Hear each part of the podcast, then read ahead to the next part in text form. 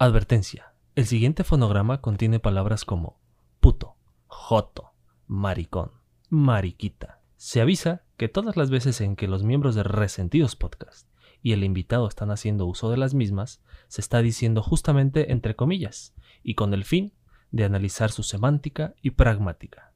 Comenzamos.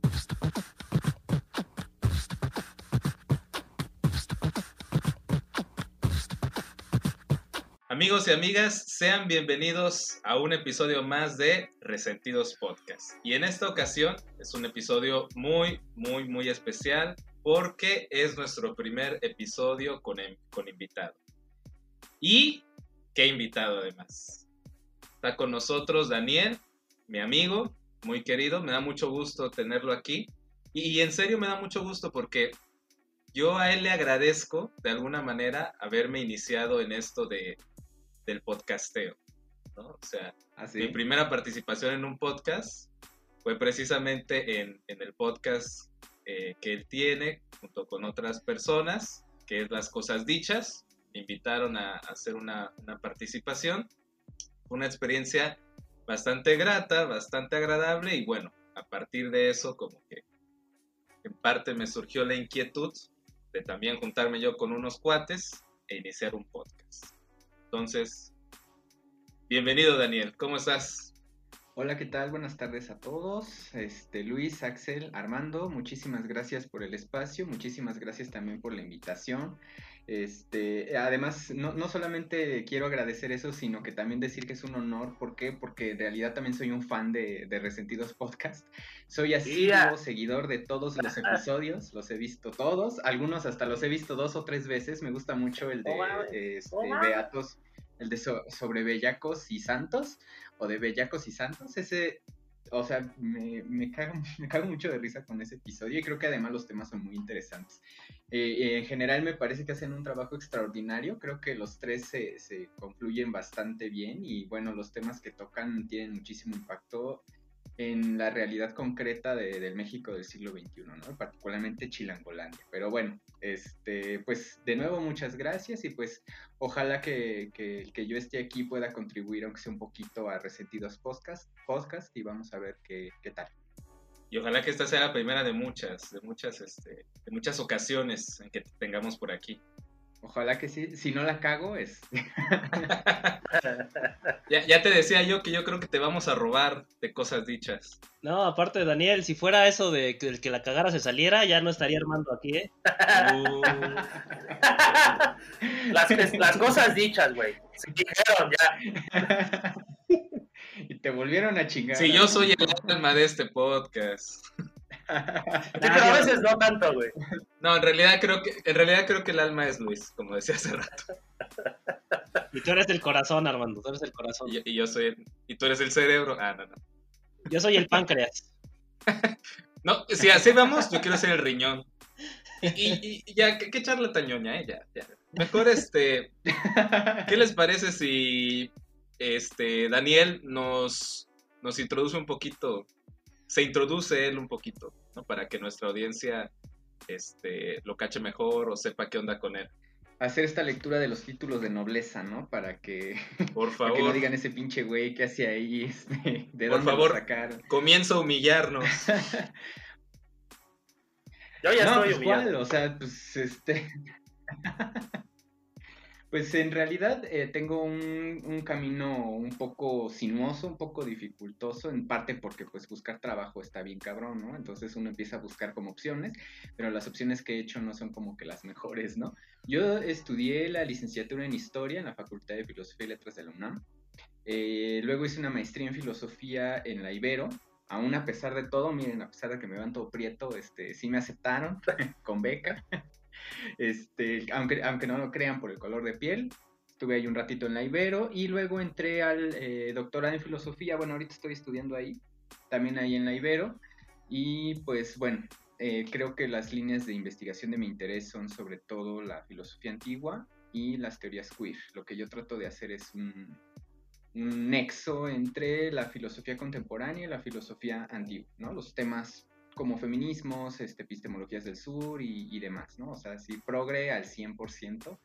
Eh, también, bueno, para aquellos que me ubiquen más bien en Grinder, ya saben, yo soy ahí este, pasivo entrona con lugar, popera, grindera, pi- piedrosa, todo lo que se les antoje. Este, creo que ese chiste no funcionó más cuando estábamos grabando la primera vez, bueno, en la, en ¿no? Pero bueno. Lo eliminamos, no hay bronca. Ah, güey, lo voy a poner hasta doble, güey, así. Mira, Daniela, aquí hay una regla. Lo que tú digas que elimine Luis, hasta lo va a remarcar. Le voy a subir el volumen, güey, sí, no. Pues bueno, no sé qué más, qué más pueda yo decir de, de mí mismo. Creo que eso sería como, pues en general. Este, y pues bueno, Sí, pues ya con eso, ¿no? Ya una sola persona tiene más carrera que los tres juntos, man. Yo, yo lo único que agregaría es que este Daniel y yo este, nos conocimos y nos hicimos amigos porque juntos fundamos en, la Facultad de Filosofía y Letras de la UNAM un seminario de estudios de cristianismo antiguo. Ahí fue donde nos topamos. Después nos, nos, después nos tuvimos que enfrentar a la realidad, tuvimos que incursionar en el mundo laboral y dimos clases en una escuela juntos, en esa misma escuela católica de la que hablamos en el episodio de Santos y Bellacos. Y pues a los dos nos trataron de la Así es. mierda, ¿verdad? Dos grandes experiencias Sí, digo, en esa escuela. nunca entendí, algo que sí nunca entendí de esa escuela es que siendo religiosa escogieran el programa del CCH que es como el más chairo de toda la UNAM, ¿no? O sea, y obviamente iba a haber conflictos, entonces luego pasaba que tenía yo que tocar ciertos temas y era como que el director, ay, este, pero ¿cómo lo vas a abordar? Y yo pues, pues así ya asado, ¿no? Sí, no, no, no, pero estoy preguntando, este, ¿qué temas vas a tocar? O sea, lo que él quería era saber si, por ejemplo, el aborto yo lo iba a comentar como algo negativo o algo positivo, ¿no? También había, estaba la cuestión de los feminismos y él quería saber exactamente cómo lo íbamos a abordar, que no, como me dijo, es que aquí tenemos un lineamiento, este, eh, ideolo- no, no dijo ideológico, ¿no? Más bien tenemos como líneas muy claras de, de cómo enseñar y de lo que es la educación y pues sí me gustaría que no, que, que, que lo que vas a enseñar se alineara a este pedo, ¿no? Yo así como que... Y cositas así todo el tiempo, todo, todo, todo el tiempo, este... Y luego por ahí, ya saben, la gente es súper chismosa y alguno de mis estudiantes este, encontró mi Facebook en aquellos ayeres, este, yo lo tenía público. Y no, bueno, o sea, se enteró de hasta lo que no debía, ¿no? Y luego eso empezó a circular en, en la escuela y demás. Este, yo lo que tuve que hacer fue poner un alto porque ya por ahí ya estaban este, haciendo insultos, saludiendo precisamente, y creo que viene a colación con lo que vamos a hablar el día de hoy. Porque ya empezaban a circular por ahí insultos, burlas de- de- a mis espaldas, ¿no? Entonces yo lo que hice fue confrontar eso y e ir salón por salón y decir, pues miren, el profesor si efectivamente es así y cuál es la bronca y pues yo estoy aquí para enseñarles historia, ¿no? Para abordar estos temas. O sea, mi vida personal en realidad ustedes como que, que chingados, ¿no? Eh, lo tomaron bastante bien, en realidad los estudiantes parece ser que eh, agarraron el pedo y solo ellos dijeron, este, no, pues ya, perdón, profe, ¿no? Muchos se disculparon, muchos me abrazaron, muchos me hicieron sentir en casa. Y quienes habían incurrido en estas faltas, pues los noté un poco, pues sí, eh, eh, como culpado, o más bien como que se sentían culpables más bien. Y aunque nunca me dijeron, este, lo siento, pues de alguna manera yo sentía, ¿no? Que, que sabían que habían hecho mal y ya con eso, con eso a mí me bastaba. Pero bueno, eso creció. El director se enteró, se enteró Sor Yolanda, se enteró todo mundo y pues ya, la verdad es que como a ti, también ya me estaban buscando excusas para correrme y ya en una de esas pues se presentó lo de la maestría, les dije que no podía estar yo este, así al 100% trabajando y entonces fue cuando dijeron, no, entonces no nos conviene, entonces ya vete a la chingada, ¿no? Pues yo, bueno, está muy bien. Órale, o sea, que podríamos hablar todo un capítulo de, de anécdotas este, desafortunadas que vivieron dentro de esa escuela. Un saludo a Sor Yolanda, ¿eh? hasta lo dije mal, me del pinche coraje. Un saludo a Sor Yolanda, con toda la porra, hija de tu madre. Ah, no, ella es la madre, ¿verdad? Che, Sor Yolanda, Sor Yolanda. Pues sí, es, esas fueron parte de nuestras aventuras como docentes, pero pues a pesar de todo, este, yo creo que a pesar de, lo feo que fue en varios aspectos, la buena experiencia fue con los chavos, ¿no? Como siempre, agarran más el pedo, que sobre todo agarraron más el pedo que las autoridades de la institución, que sí fueron al final las que nos terminaron de trabar a los dos. Y bueno, y ahorita estamos aquí echando veneno, echando resentimiento, por esa misma razón, ¿no? Yo, iba a decir que, que está interesante también el caso porque justo ah, para ir empezando a hablar un poquito del tema que, del que vamos a hablar hoy, sea, de repente uno cuando está muy acostumbrado a estar en cierto sector de la población que... Ajá, o sea, si por ejemplo nosotros que nos movimos más o menos en, en lugares académicos y tal, de repente uno se hace la idea como de que no, pues el rollo de este, ya está súper abierta la gente, ¿no? Ya entiende un montón de cosas, ya obviamente ya no va a ser para nada escandaloso que una persona sea eh, tenga X o Y eh, este, preferencia sexual, ¿no? O sea, es decir, es como ya es una cosa súper superada y que ya está. Y en realidad vemos que eso puede ser todavía todo un, este, un acontecimiento, ¿no? En determinado tipo de, de contexto. Y sí puede dar lugar a un montón de, de situaciones bastante eh, complicadas, digamos, ¿no? Entonces es bien, bien interesante. Sí, justamente como que pareciera que ya vivimos en un ámbito súper inclusivo, pero siguen pasando estas cosas, sobre todo en el ámbito laboral, ¿no? Pero yo lo podría traducir en muchos otros aspectos, o sea, a lo mejor ya, ya la gente no tiene los huevos, digamos, para decirte las cosas de frente, ¿no? Y no decirte las cosas como, como les vienen a la cabeza porque ya están todos estos mecanismos legales, pero de todos modos, eh, digamos que nadie puede controlar lo que se dice en ámbitos privados, ¿no? Y no es que yo quiera controlarlo ni, ni decirle a la gente qué es lo que puede o no decir, pero pues sí se presta también a que a lo mejor en la mesa y en, en, recursos humanos no te van a decir te estoy corriendo por esto, ¿no? Pero a lo mejor sí, a lo mejor sí es por eso y nada más buscaron excusas para, excusas legales para que no, no puedas demandar, ¿no? Que yo siento que pasó un poco por ahí yo siento que no fue una cuestión tanto laboral ni de tiempo, sino que fue un asunto de, de, homofobia, pero por desgracia no tengo cómo probarlo, ¿verdad? Entonces no tengo cómo denunciar, ni mucho menos. Entonces, pues sí, es, es complejo todavía. Para aquellas personas que suelen pensar que, pues es que los gays ya para qué, y ahorita luego vamos a hablar de etiqueta gay, ¿no? Pero bueno, este, lo, las disidencias sexuales eh, para qué abordan estos, ya, estos temas, ¿no? ¿Por qué se siguen manifestando? ¿Por qué siguen chingando la madre si ya tienen derechos, ¿no? Ese es básicamente el discurso a veces. Entonces, pues bueno, ahorita justamente vamos a abordar todos uno de esos tantos problemas, ¿no? Ah, sí, neta, neta, por cierto, antes de cualquier cosa, hay que mandar a los saludos. Entonces vamos allá. Dígame aquí al micrófono. Ajá, sí. Un saludo para Mau y Miriam. Un saludo para Mau y Miriam, de parte de Eva. Ahí está. Sí, o sea, justamente ya, eh, me imagino que ya lo vieron en la etiqueta del, del, video y tal, pero justamente es un tema que había sido como que relevante en... quizás ya tiene por ahí de un año más o menos, o quizás un poco más, que, que, estuvo muy en boga, que fue estas canciones canceladas, ¿no? Que formaban parte de estas, eh, como que canciones clásicas del rock, del el rock mexicano, que empezaron a ser canceladas ya sea por la audiencia o por la misma banda, ¿no? Otro ejemplo que, que no vamos a abordar en este caso es el de, fue el de Ingrata, por ejemplo, de Café Tacuba, que en realidad fue el mismo Rubén Albarrán el que decidió que ya no iban a tocar más esa canción y después sacaron una versión 2000. Se autocanceló. Sí, y en, y en, realidad después sacaron una, una, rola ya, ya con la este con la modificación, que no recuerdo exactamente qué hicieron, pero sí cambiaron ahí cosas en la letra para que dejara de tener la parte de, de que le dio unos balazos a la morra y tal. Este, entonces en ese caso fue algo muy hacia el interior de la banda que uno de los miembros quiso hacer. Que igual, o sea, en ese caso y en este caso que también vamos a hablar en este, en este caso, este, son canciones que son las más choteadas de la banda, pero por ejemplo alguien que le guste mucho Café Tacuba sabe que es una rola que es como de, ay, tú la quitas y la neta no pasa nada, de hecho es la rola que ya nunca pones porque es la que pone hasta tu tía en la boda, ¿no? Entonces la neta ya da huevo a escuchar esa rola. Este, y en este caso vamos a hablar de la que de plano desde el título valió madres, ¿no? O sea, desde el título, ¿no? Entonces ya... Mmm, la oh, rola man. no es homofóbica. ¿Cómo se llama la rola? Se llama puto. Ah. Me imagino que tienes un muy buen argumento ahí, ¿verdad?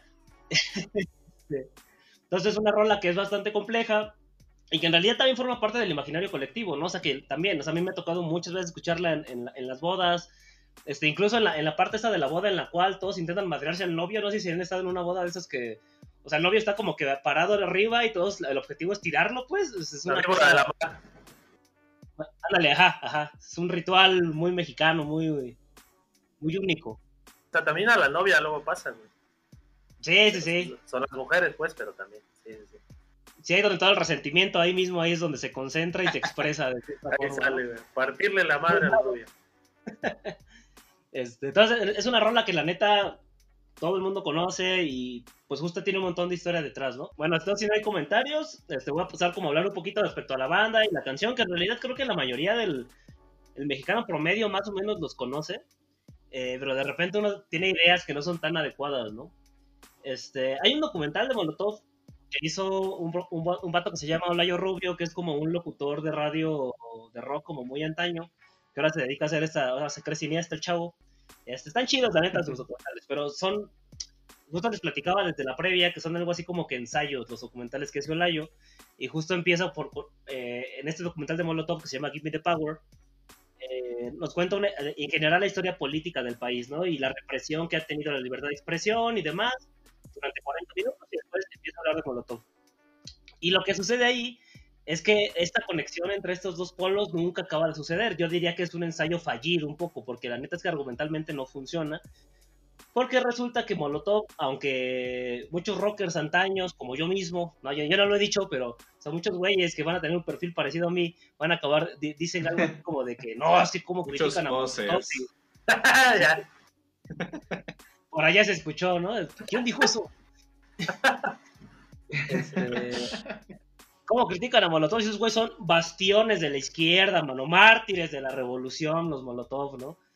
Este, y la neta es que es bastante cagado porque ni esos mismos güeyes dicen eso y justo el documental te lo muestra, ¿no? Eh, de entrada vale la pena empezar porque los güeyes de Molotov no son personas de bajos recursos para nada. O sea, todos son de clase, en el más bajo de los casos, de clase media alta.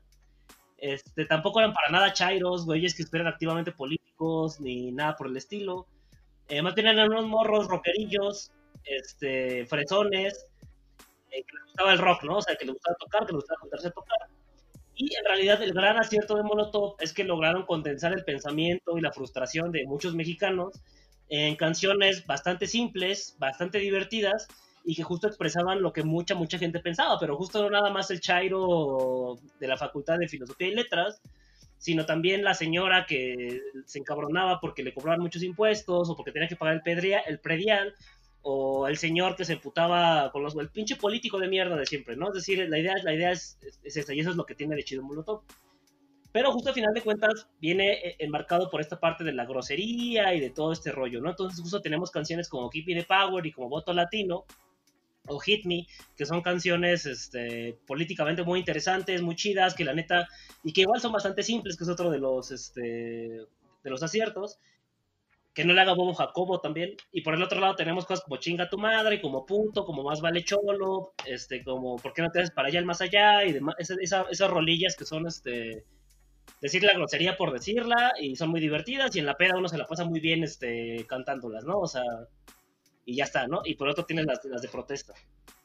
Eh, entonces, justamente son canciones que tienen un contenido político lo suficientemente fuerte, pero también lo suficientemente laxo para que sean entendidos por todos. Y justo yo les comentaba que yo a los 10 años de edad ya las cantaba y les entendía y era como de, ah, sí, a huevo, ¿no? Qué chingón. Y me gustaba escuchar a Molotov a los 10 años, probablemente fue cuando los descubrí. Eh, y pues justo no necesitas más que eso, ¿no? Entonces lo que, lo que permite que el mensaje sea entendido y cantado por, por las masas, ¿no? Y justamente las otras canciones que tienen que ver con, con ser grosero y demás, este, de repente, pues más bien ya no tienes en la cual ser político, sino también eh, le tiran al político, pero también a la metiche, al vecino molesto, al güey que te caga, o sea, para, para, todo eso te sirve Molotov, ¿no? Y sus canciones. Y justo como decía, este, para la chaviza, pro, ni siquiera les llamó la atención originalmente el pedo político, probablemente, sino que el simple hecho de ser una banda mal hablada ya le daba un alto estatus como de rebeldía y como de honestidad, ¿no? Este, justamente en el documental, este Paco Guidobro, que es un güey de fobia, contaba que le tocó ver a un par de morrillos así en un, mix-up que agarraron y se le escaparon hacia la mamá y se fueron corriendo a escuchar acá el disco de Molotov, que lo podía, antes podía escuchar los discos ahí en las tiendas de música. Y sí, este güey decía que es que parecía que estaban viendo una revista pornográfica, ¿no? Y justo es algo muy parecido, de hecho, a lo que sucedía este, cuando eras morro y era como Molotov te llamaba la atención porque era de que, ah, esos güeyes, güey, son bien groseros y tal. Este, y, en realidad, gran parte del atractivo de Molotov. Eh, justamente igual, el disco, el primer disco de Molotov, que es en donde viene Puto, que es la canción de la que vamos a hablar, se llama ¿Dónde jugarán las niñas? El cual de entrada ya es una parodia, el título a una canción de, digo, al disco de Maná, que se llama ¿Dónde jugarán los niños? Y en la parte en la portada, este, tiene a una chica de secundaria con las bragas abajo, ¿no? Esta cosa, justamente en su momento, creo que forma parte de este rollo de progresismo, de libertad sexual, por así decirlo, ¿no? Entonces, justamente, y eso era parte justo también de, la, de este rollo de rebeldía que, que tenía Molotov, ¿no? Eh, y sí, y en este momento la banda eh, lo veía como una burla a la, a la libertad de, este, de, expresión, justamente a la represión sexual, y a los temas prohibidos por la religión. ¿no? En ese momento esa portada representaba eso y era rebelde en ese sentido. Y de hecho hay muchos ejemplos de este tipo. También hay un comediante que se llama Bill Hicks, que una vez le comentaba a Armando, que de hecho es un bastión de la izquierda y tal, y era como un comediante que en su momento fue muy importante para hablar de temas difíciles y tiene una rutina muy larga respecto a este rollo, ¿no? Que, que habla de, de, tener sexo con menores de edad, básicamente. Y en el momento era muy gracioso y era muy disruptivo porque era como de, ah, es que nadie habla de sexo, y yo no solo voy a hablar de sexo, sino voy a hablar de una cosa horrible, ¿no? Y por eso era como súper progresista y súper rebelde. Ya en un momento dado en el cual el sexo está, la neta, es que sigue siendo poderoso en ciertos sentidos, pero en muchos otros es una cosa que ya, de la que ya se habla mucho más claramente, y de cierto tipo de sexualidad mucho menos sana que otra, ya es muy cuestionable el que esto siga siendo realmente disruptivo y que no sea solamente colaborar a cosas como la cultura de la violación, ¿no? Evidentemente. Pero en, en su caso momento de, fue como de, del disco de Molotov, de Molotov, ¿no? Ajá, justamente en su, en su, momento fue como de, ay, no, sí, no, qué cosa tal, este, estos chavos son bien locos, ¿no? Y en este momento es como de, ah, pues sí, ¿no? Pues es otro pinche viejo cochino que está hablando de las porquerías que tiene en su mente, ¿no? O sea, pasa a decir una cosa a la otra, ¿no? Y justamente porque ya hoy somos más sensibles respecto a estos temas y tenemos mucha más conciencia y una comedia disruptiva ya no va a tratar ese tema de esa manera, ¿no? Justamente ya se va a burlar de otras cosas porque aparte, sí, es decir, ya los villanos han cambiado, ¿no? Pero en ese momento era eso, ¿no? Era pensar en la represión sexual cristiana y en cómo le querían, se querían burlar de eso. Y entonces ya llegamos finalmente a la canción de Puto, ¿no? Que fue originalmente escrita específicamente con dedicación a Fobia, ¿no? A la banda Fobia. Porque, eh, si ustedes no lo sabían, Jay de la Cueva, que después es el, el, fue el vocalista de Moderato, pero que era el baterista de, este, de Fobia, fue originalmente baterista de Molotov. Pero, o sea, Molotov era una banda que apenas iba empezando y tal, y Fobia era una banda que, si no me equivoco, prácticamente la creó Televisa y tenía todos los recursos y todo el varo y todo encima, entonces era como de una oportunidad de oro en teoría, entonces ese güey te decidió ir para allá. Y los de Molotov les hicieron esta rolita, ¿no? Como para, pues así de, ah, eres un ojete, mano. O sea, de, o sea, pues igual de valedores, ¿no? Pero les escribieron puto, o sea, de hecho esto se muestra en que la lírica dice, este, cuando dice este son va dedicado a Mickey y a toda su familia, este, Mickey es el bajista de Molotov y su hermano es Paco Guidobro, que es el de Fobia, y a Iñaki su hermano, que son los otros dos güeyes de Fobia, ¿no? Es este, el Cha, ahora le dicen a Iñaki. Eh, y justamente originalmente esta, esta rola estaba dedicada a ellos y era como este rollo de echar desmadre y tal. La cosa es que, pues justo eh, utilizaron el, el, insulto que en su momento se utilizaba para hablar de una cosa muy especial y usaron puto, ¿no? Y después ya en la letra le fueron metiendo toda esta definición de, de puto que, que, después la vamos a platicar. Eh, y que justamente habla de como personas que son cobardes, canallas, sabandijas, este, que les gustan, o sea, que los políticos y demás, ¿no? Y le, y le meten todo eso para hablar de puto, ¿no? Eh, de hecho, ya en el documental de Olayo, este, se trata el tema un poquito, y Fernanda Tapia, que es una periodista muy conocida, me igual medio eh, chaborruca, por así decirlo, este, ella dice una frase así literal, textualmente dice, no, que pasa es que ser homosexual es una actitud ante la cama, ser puto es una actitud ante la vida, ¿no? Eh, justo Ah, buscando... no sé. este, Neta chida Poeta. Me quedé sin argumentos. ¿Ya para qué hacemos este episodio? Sí, no, ya se cancela todo, ya mejor deja eso. justo la cosa es que ahora No, me- me- pero en serio, perdón que te interrumpa, pero es que me encantó. O sea, es una actitud ante la vida. Saca. O sea, o sea que este. Hasta ontológico el pedo, ¿no? Sí, que, que Ya. es, justo- es bien interesante porque es la posición que va a tener mucha gente que defiende, muchos fans que defienden esta rola, ¿no? Este, y que la neta, sea, igual yo nunca la defendí de que me pusiera a decir, no, no como insultos a mi rola. O sea, yo nunca dije eso. Ah, no le saques ahora. Igual hay video, hay video, ¿no? Se te vio. Este, yo nunca dije esto, pero sí pensándolo en mi cabeza, o sea, justo es lo que ahorita vamos a abordar, pero yo sí pensaba puto más o menos de esta manera con respecto a este tipo de personas, ¿no? Eh, la cosa es que la canción también utiliza Marica Nena, Matalina el Maricón y otra serie de otras cosas que es también así como de, ah, chinga, a ver, defiéndeme eso, ¿no? Pero ah, vamos a ir entrando eso poco a poco. Y ya en su momento tuvo fuertes críticas, de hecho esta rola, eh, sobre todo en España, es algo que también aparece en el documental, eh, porque justo er- eran, en ese país ya tenían un poquito más, este, estaban en un momento político distinto y tal, Y, la, y rolas como Keep It the Power, que la neta es una gran rola, o sea, creo que, creo que esa canción sí a todo el mundo nos gusta mucho eh, y se ha retomado en muchos momentos, diferentes movimientos la han, la han tomado como estandarte, justo porque tiene esta ventaja de ser muy abierta, este, recibe muchos discursos y concentra muy bien ese enojo que hay por parte de la sociedad con respecto a la clase política, ¿no? La cosa es que entonces esa rola en España fue como de a huevo, qué chingón, estos güeyes son tan de nuestro lado, y de repente el siguiente sencillo es puto, y es como de ah cabrón, o sea, que de aquí algo, algo salió mal, ¿no? Y justo muchos colectivos, este, LGBT+, este, y, y, y acusaron a la canción de ser homofóbica, y hubo bastantes eh, como denuncias y cuestiones para que no pasaran la, la canción, ¿no? Eh, al final, eh, en España no sé exactamente qué sucedió, pero puto se convirtió en un clásico de las pedas mexicanas y latinoamericanas, ¿no? Eso no es lo que te iba a preguntar, ¿cuál, ¿cómo quedó la situación de Molotov en España? O sea, ¿están cancelados? No, no, para nada. No, siguen siendo súper populares, pues. O sea, es decir, a pesar de que hubo estas denuncias, obviamente fueron de parte de un sector, pero el resto del sector obviamente le seguía cantando y bailando, ¿no? Y aparte sucedió, eh, digamos, como estos güeyes traían esa imagen de güeyes rebeldes que estaban diciendo cosas que la autoridad no quiere que se diga, el rollo de que haya denuncias en su contra y tal, entró como si fueran parte de esta misma censura, ¿no? Eh... La represión, hermano, ¿no? la censura. Sí, ¿no? Y como morrito, como morrito, si tú eres un güey de 12 años que está escuchando y que te dicen como de, ah, hay unos güeyes que dicen que no la escuches, es como, pues ahora más la escucho, ¿no? Ahora más la quiero escuchar, más quiero saber, porque te crea este morbo, ¿no? De, ah, pues está diciendo algo prohibido, ¿no? Algo que no se debe decir. Eh, y justo puto se convirtió en, esta, en un clásico, ¿no? En un clásico de las pedas. Eh, que les decía que así, o sea, en México se utiliza mucho eh, cuando uno está bailando slam en la peda, o sea, que están poniendo las canciones de slam y uno está este, echándose acá el tiro ponen esa, que les decía que aparte es una cita de las de cajón para hacer eso, ¿no? Es eso, entre puto, el vals del, del, obrero y la carencia, por ahí más o menos son las que siempre se ponen. Y con puto siempre estás chingando al güey que no se quiere meter, ¿no? Como de, ah, cámara vas, o sea, es, es una forma de, de, decir eso, ¿no? Y, ajá, y hoy en día, justo les decía, suena entre las bodas, en los bautizos, es una rola que la neta ya forma, pues son las de cajón para chaborruco, ¿no? O sea, todo, todo el mundo las pone y las escucha. Y, ah, sorprendentemente también yo tenía duda de la relevancia aún de Molotov en, en, en nuestros días con los morros.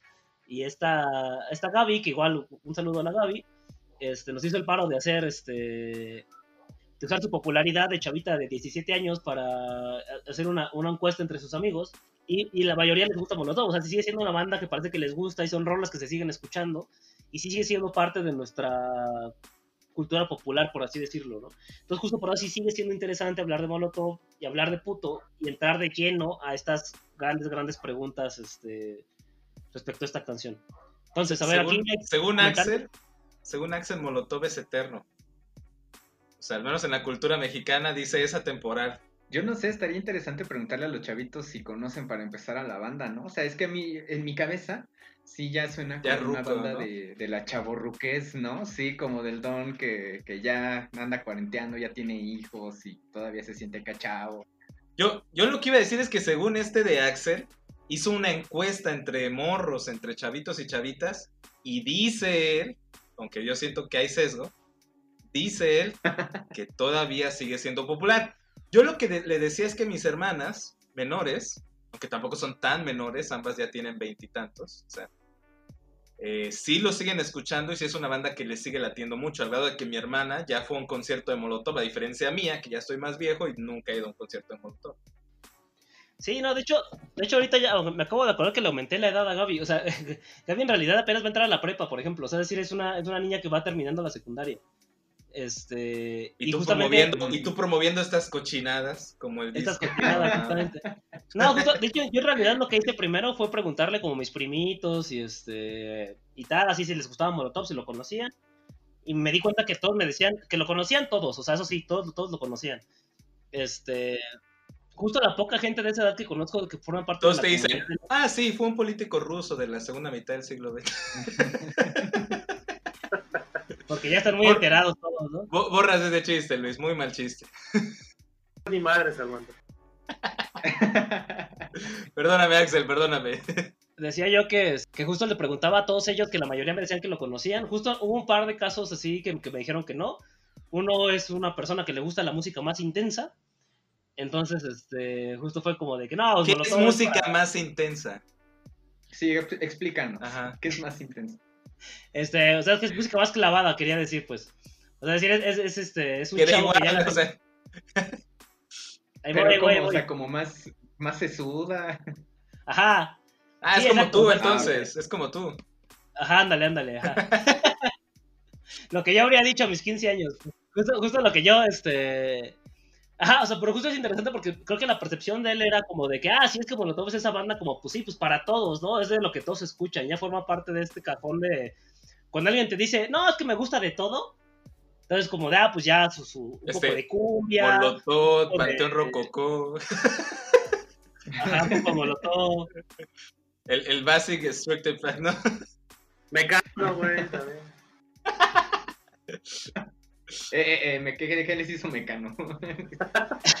Con los con mi mecano no te vas a meter. putazos, con Meca- de Mecano no van a estar hablando. De mí no van a estar hablando. Pero justo, entonces forma parte de este, de este rollo, ¿no? Entonces yo, yo, yo la neta, yo de hecho tenía la idea de que pensé que no les iba a gustar, pero me empecé a hacer esa idea y esta Gaby, este, muy amablemente me, hizo- me dijo, ah, pues si quieres hago una encuesta yo entre mis amigos para que, a, a ver qué dicen, ¿no? Y sí fue una encuesta bastante grande, la neta, es mucho más, ya quisiera Resentidos Podcast tener ese alcance, ¿verdad? Una, una niña de 15 años tiene más seguidores que nosotros. Pues era, era de esperarse, ¿no? Pues también con esa cara, hijo. Eh, está bien, aclárate tantito. Eh, Ciertamente. Este, pero entonces justamente, o sea, sí, sí, o sea, lo que encontró ella fue que, que sí, o sea, que la mayoría de sus, de sus amigos y amigas sí les gustaba mucho este Molotov. Eh, justo igual y quizás no, ni uno- no se claman tanto y tal, pero sí, sí es una banda que conocen y que sí les gusta y, y tal, ¿no? Eh, bueno, entonces si quieren, ya para pasar justamente a, a- a la plática, a la discusión, quisiera saber, o sea, ustedes cuál era la percepción que tenían de niños, pues, este, respecto a esto, o sea, ¿qué les, cuál fue su experiencia con ellos, si les gustaba, sobre todo de Daniel, ¿no? Ustedes no tanto, pero sobre todo de Daniel, Que limitado, por favor. que sí fue a la escuela. Él sí estudió. Él, él sí, él sí estudió, efectivamente. Sí, porque a ti te pregunto, Luis, te pregunto, no, tus experiencias de la primaria, pues me cuentas las de la semana pasada, ¿eh? Pues no. Se conecta ahí a, la, a ver la, la tele, ¿no? Este, Se, se sienta a ver la tele. eh, los programas de la SEP. Pues este, a mí me, me llama la atención lo que comentas, Axel, porque yo lo primero que me acuerdo es de, les comentaba, ¿no? Este episodio de South Park, donde este, van a decir la palabra mierda en un programa de televisión y así todo el pueblito, que pues más bien es como un rancho meado, ¿no? South Park es muy chiquito, pero aún así de todos modos todo el mundo está enterado y quiere ver el episodio y, el, y la televisora hasta juega con eso, ¿no? Este, van, ven, la, eh, ven todos el programa y dijeron mierda. Y la siguiente ocasión es que van a volver a decir mierda y ahora lo van a decir dos veces y ahí van toda la bola de pendejos para ver el programa, ¿no? Entonces creo que sí tiene algo que ver eh, parte de su fama, eh, eh, sobre todo entre nuestra generación, ¿no? Porque cuando éramos niños, niñas, justamente era muy, sonaba en todos lados, no había manera de no, no conocer a Molotov y justamente uno de, de sus virtudes, o no sé si llamarlo así de plano, este, era decir las cosas pues como van, ¿no? Y justamente eso le daba el, eh, la apariencia de decir las cosas que nadie se atrevía, ¿no? Porque además en televisión, bueno, ahora ya dicen peladas a cada rato, ¿no? Pero en la televisión mexicana de los años 90, bueno, quien decía groserías era, pues no sé, este, los programas nocturnos, ¿no? Para señores y usualmente para señores. También había programas, no sé si Facundo, Facundo, claro. Y no sé si, si por ahí, este, en los programas de señoras, que según yo no, todavía, es, no sé, ni siquiera me acuerdo cómo se llamaban, este, netas divinas o estas cosas donde salían con solo Duval y esta pura señora, ¿no? Este, y tampoco decían hay groserías.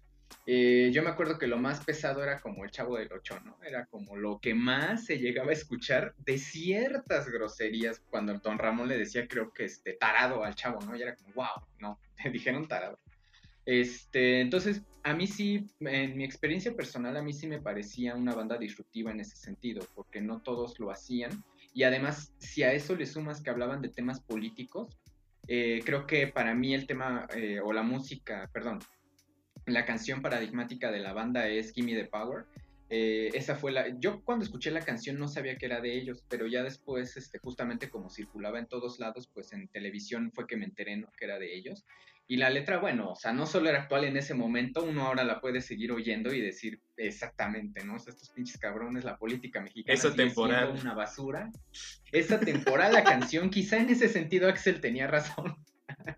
mientras la política mexicana siga siendo el desmadre que es antes y ahora, pues va a seguir este, tiene actualidad esa canción. Ahora, con lo que respecta, eh, yo les comentaba también antes que mm, no conozco muchas canciones de Molotov. Yo en realidad solo conozco Gimme the Power, este, la de, obviamente, Puto, que es la que vamos a hablar.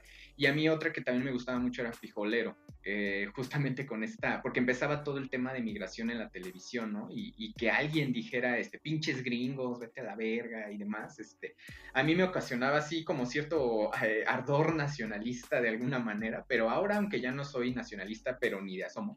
Este, me parece que de todos modos está ahí la potencia de la canción, ¿no? Y este, por lo menos a mí sí me gusta Molotov.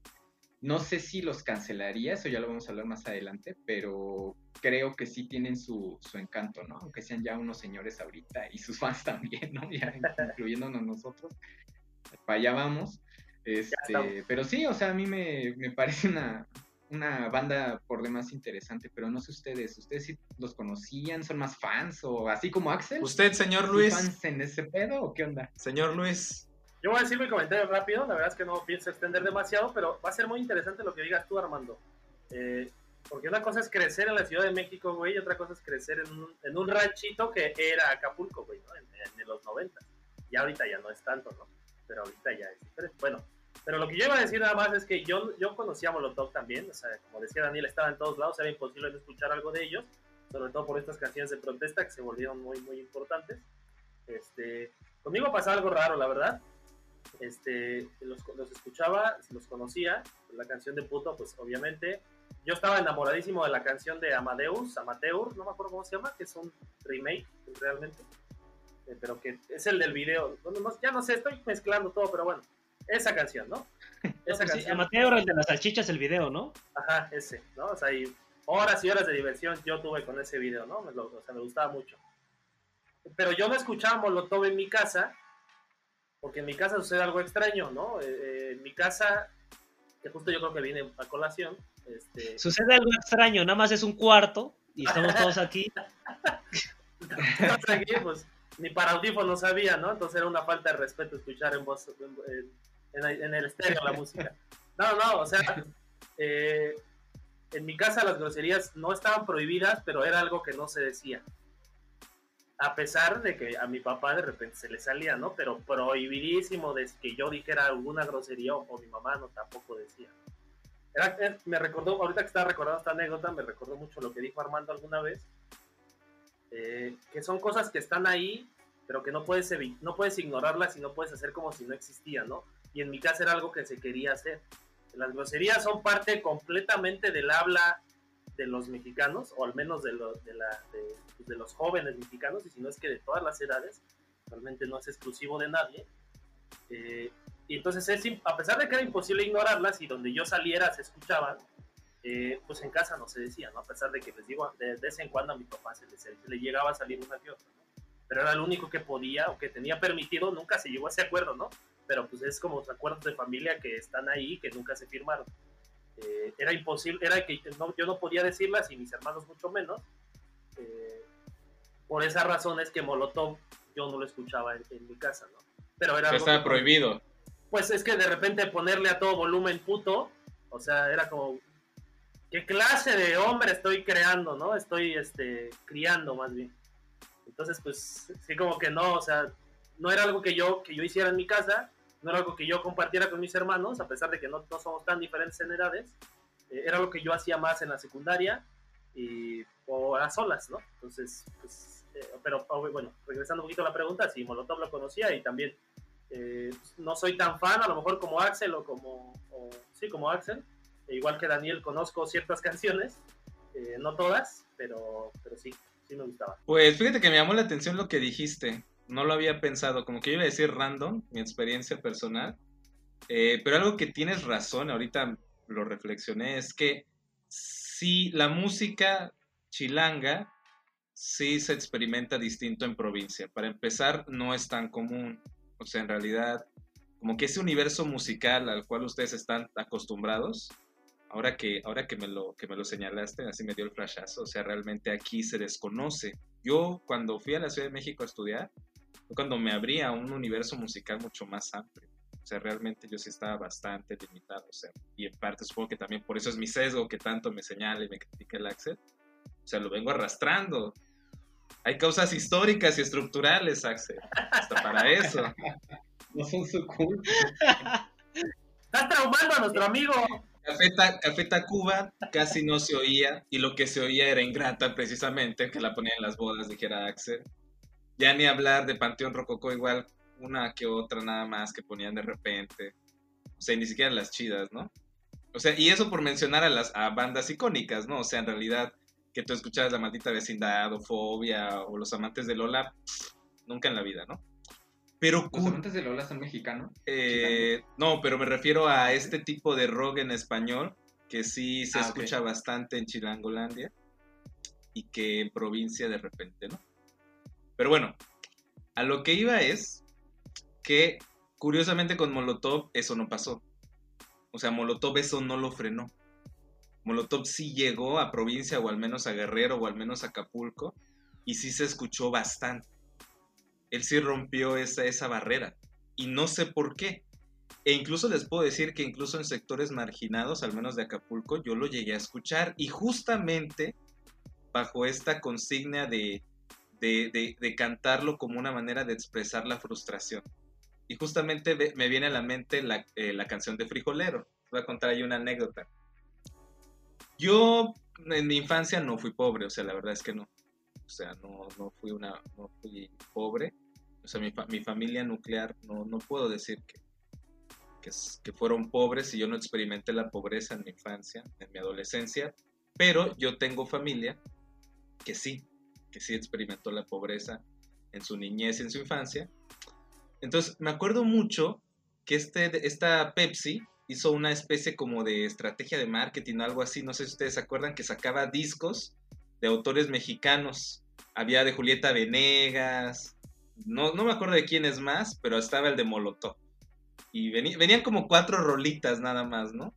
Y venía la de Frijolero, ¿no? Y entonces, pues mis primos no tenían la solvencia como para comprarse discos. Eh, de música. Y entonces lograron conseguir el de Molotov así, con esta, creo que juntabas tapas, una madre así, ¿no? Típico del refresco, ¿no? Entonces consiguieron el, el disco de Molotov y era la pinche sensación, o sea, lo ponían todo el tiempo y lo repetían y lo repetían y su canción favorita era La Frijolero y la cantaban con mucho ánimo, con mucha enjundia y creo que justamente porque de alguna manera sentían que de esa manera eh, podían expresar algo del resentimiento. O sea, obviamente en ese momento yo no lo pensaba así o yo no lo comprendía así, sino ahora que hago la... eh, que lo estoy rememorando, pienso que algo de eso podía haber. Y ese fue creo que mi primer acercamiento a la banda, justamente con ese disco de la Pepsi y con esa canción. Y pues claro, sí, era, era, era, algo- era todo un fenómeno, una novedad. Bueno, yo les cuento rápido mi experiencia. O sea, es decir, a mí, a mí sí, la neta, de, mor- de morrillo igual. O sea, es decir, por las groserías y tal, me gustó mucho. O sea, la neta es que creo que en, en mi casa eran mucho más, digamos, que laxos con ese rollo de las eh, groserías.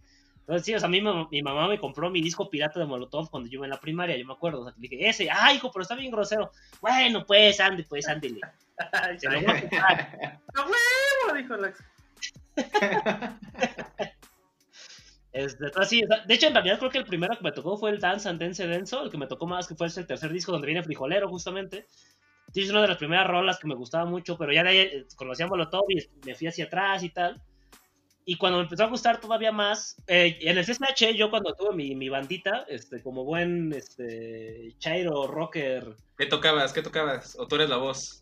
Yo era la voz, yo era la voz de la el razón. talento, claro que sí. que en realidad nunca sacamos rolas de Molotov, eh, pero la neta es que, o sea, eran, una ro- eran unas bandas que, que escuchábamos mucho, y que aparte la neta es que en vivo son una banda muy poderosa, justo era una cosa que yo les preguntaba, porque creo que no les ha tocado ir a, a un concierto de ellos, eh, pero son una banda muy, muy poderosa en vivo, o sea, igual, por ejemplo, Café Tacuba también son buenísimos, pero ellos sí traen un montón de producción y tal, y en este, en este caso son cuatro barbones parados ahí, y la neta es que tienen un, una- un show muy, muy bueno en vivo. Entonces, la neta es que son- es una banda que yo empecé a, a- escuchar mucho y que eso justo me pareció que, te- que son una de las, para mí son una de las grandes bandas mexicanas, la neta, ¿no?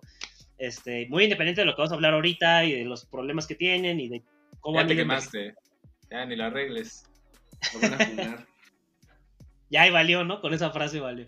Ya valió Este, madre. Pero no, sí, sí, musicalmente, la neta que son una. O sea, a pesar de que igual, originalmente, de hecho, eran una banda que, le, que venía muy copiándole o muy por la línea de, de bandas como este. como Red Hot Chili Peppers y este. Y otras que justo hacían esta cosa de combinar un poco de rap con, con el rock. Pero la neta son una banda muy buena, que tocan muy chido, y sí, la neta me gustaban mucho, ¿no?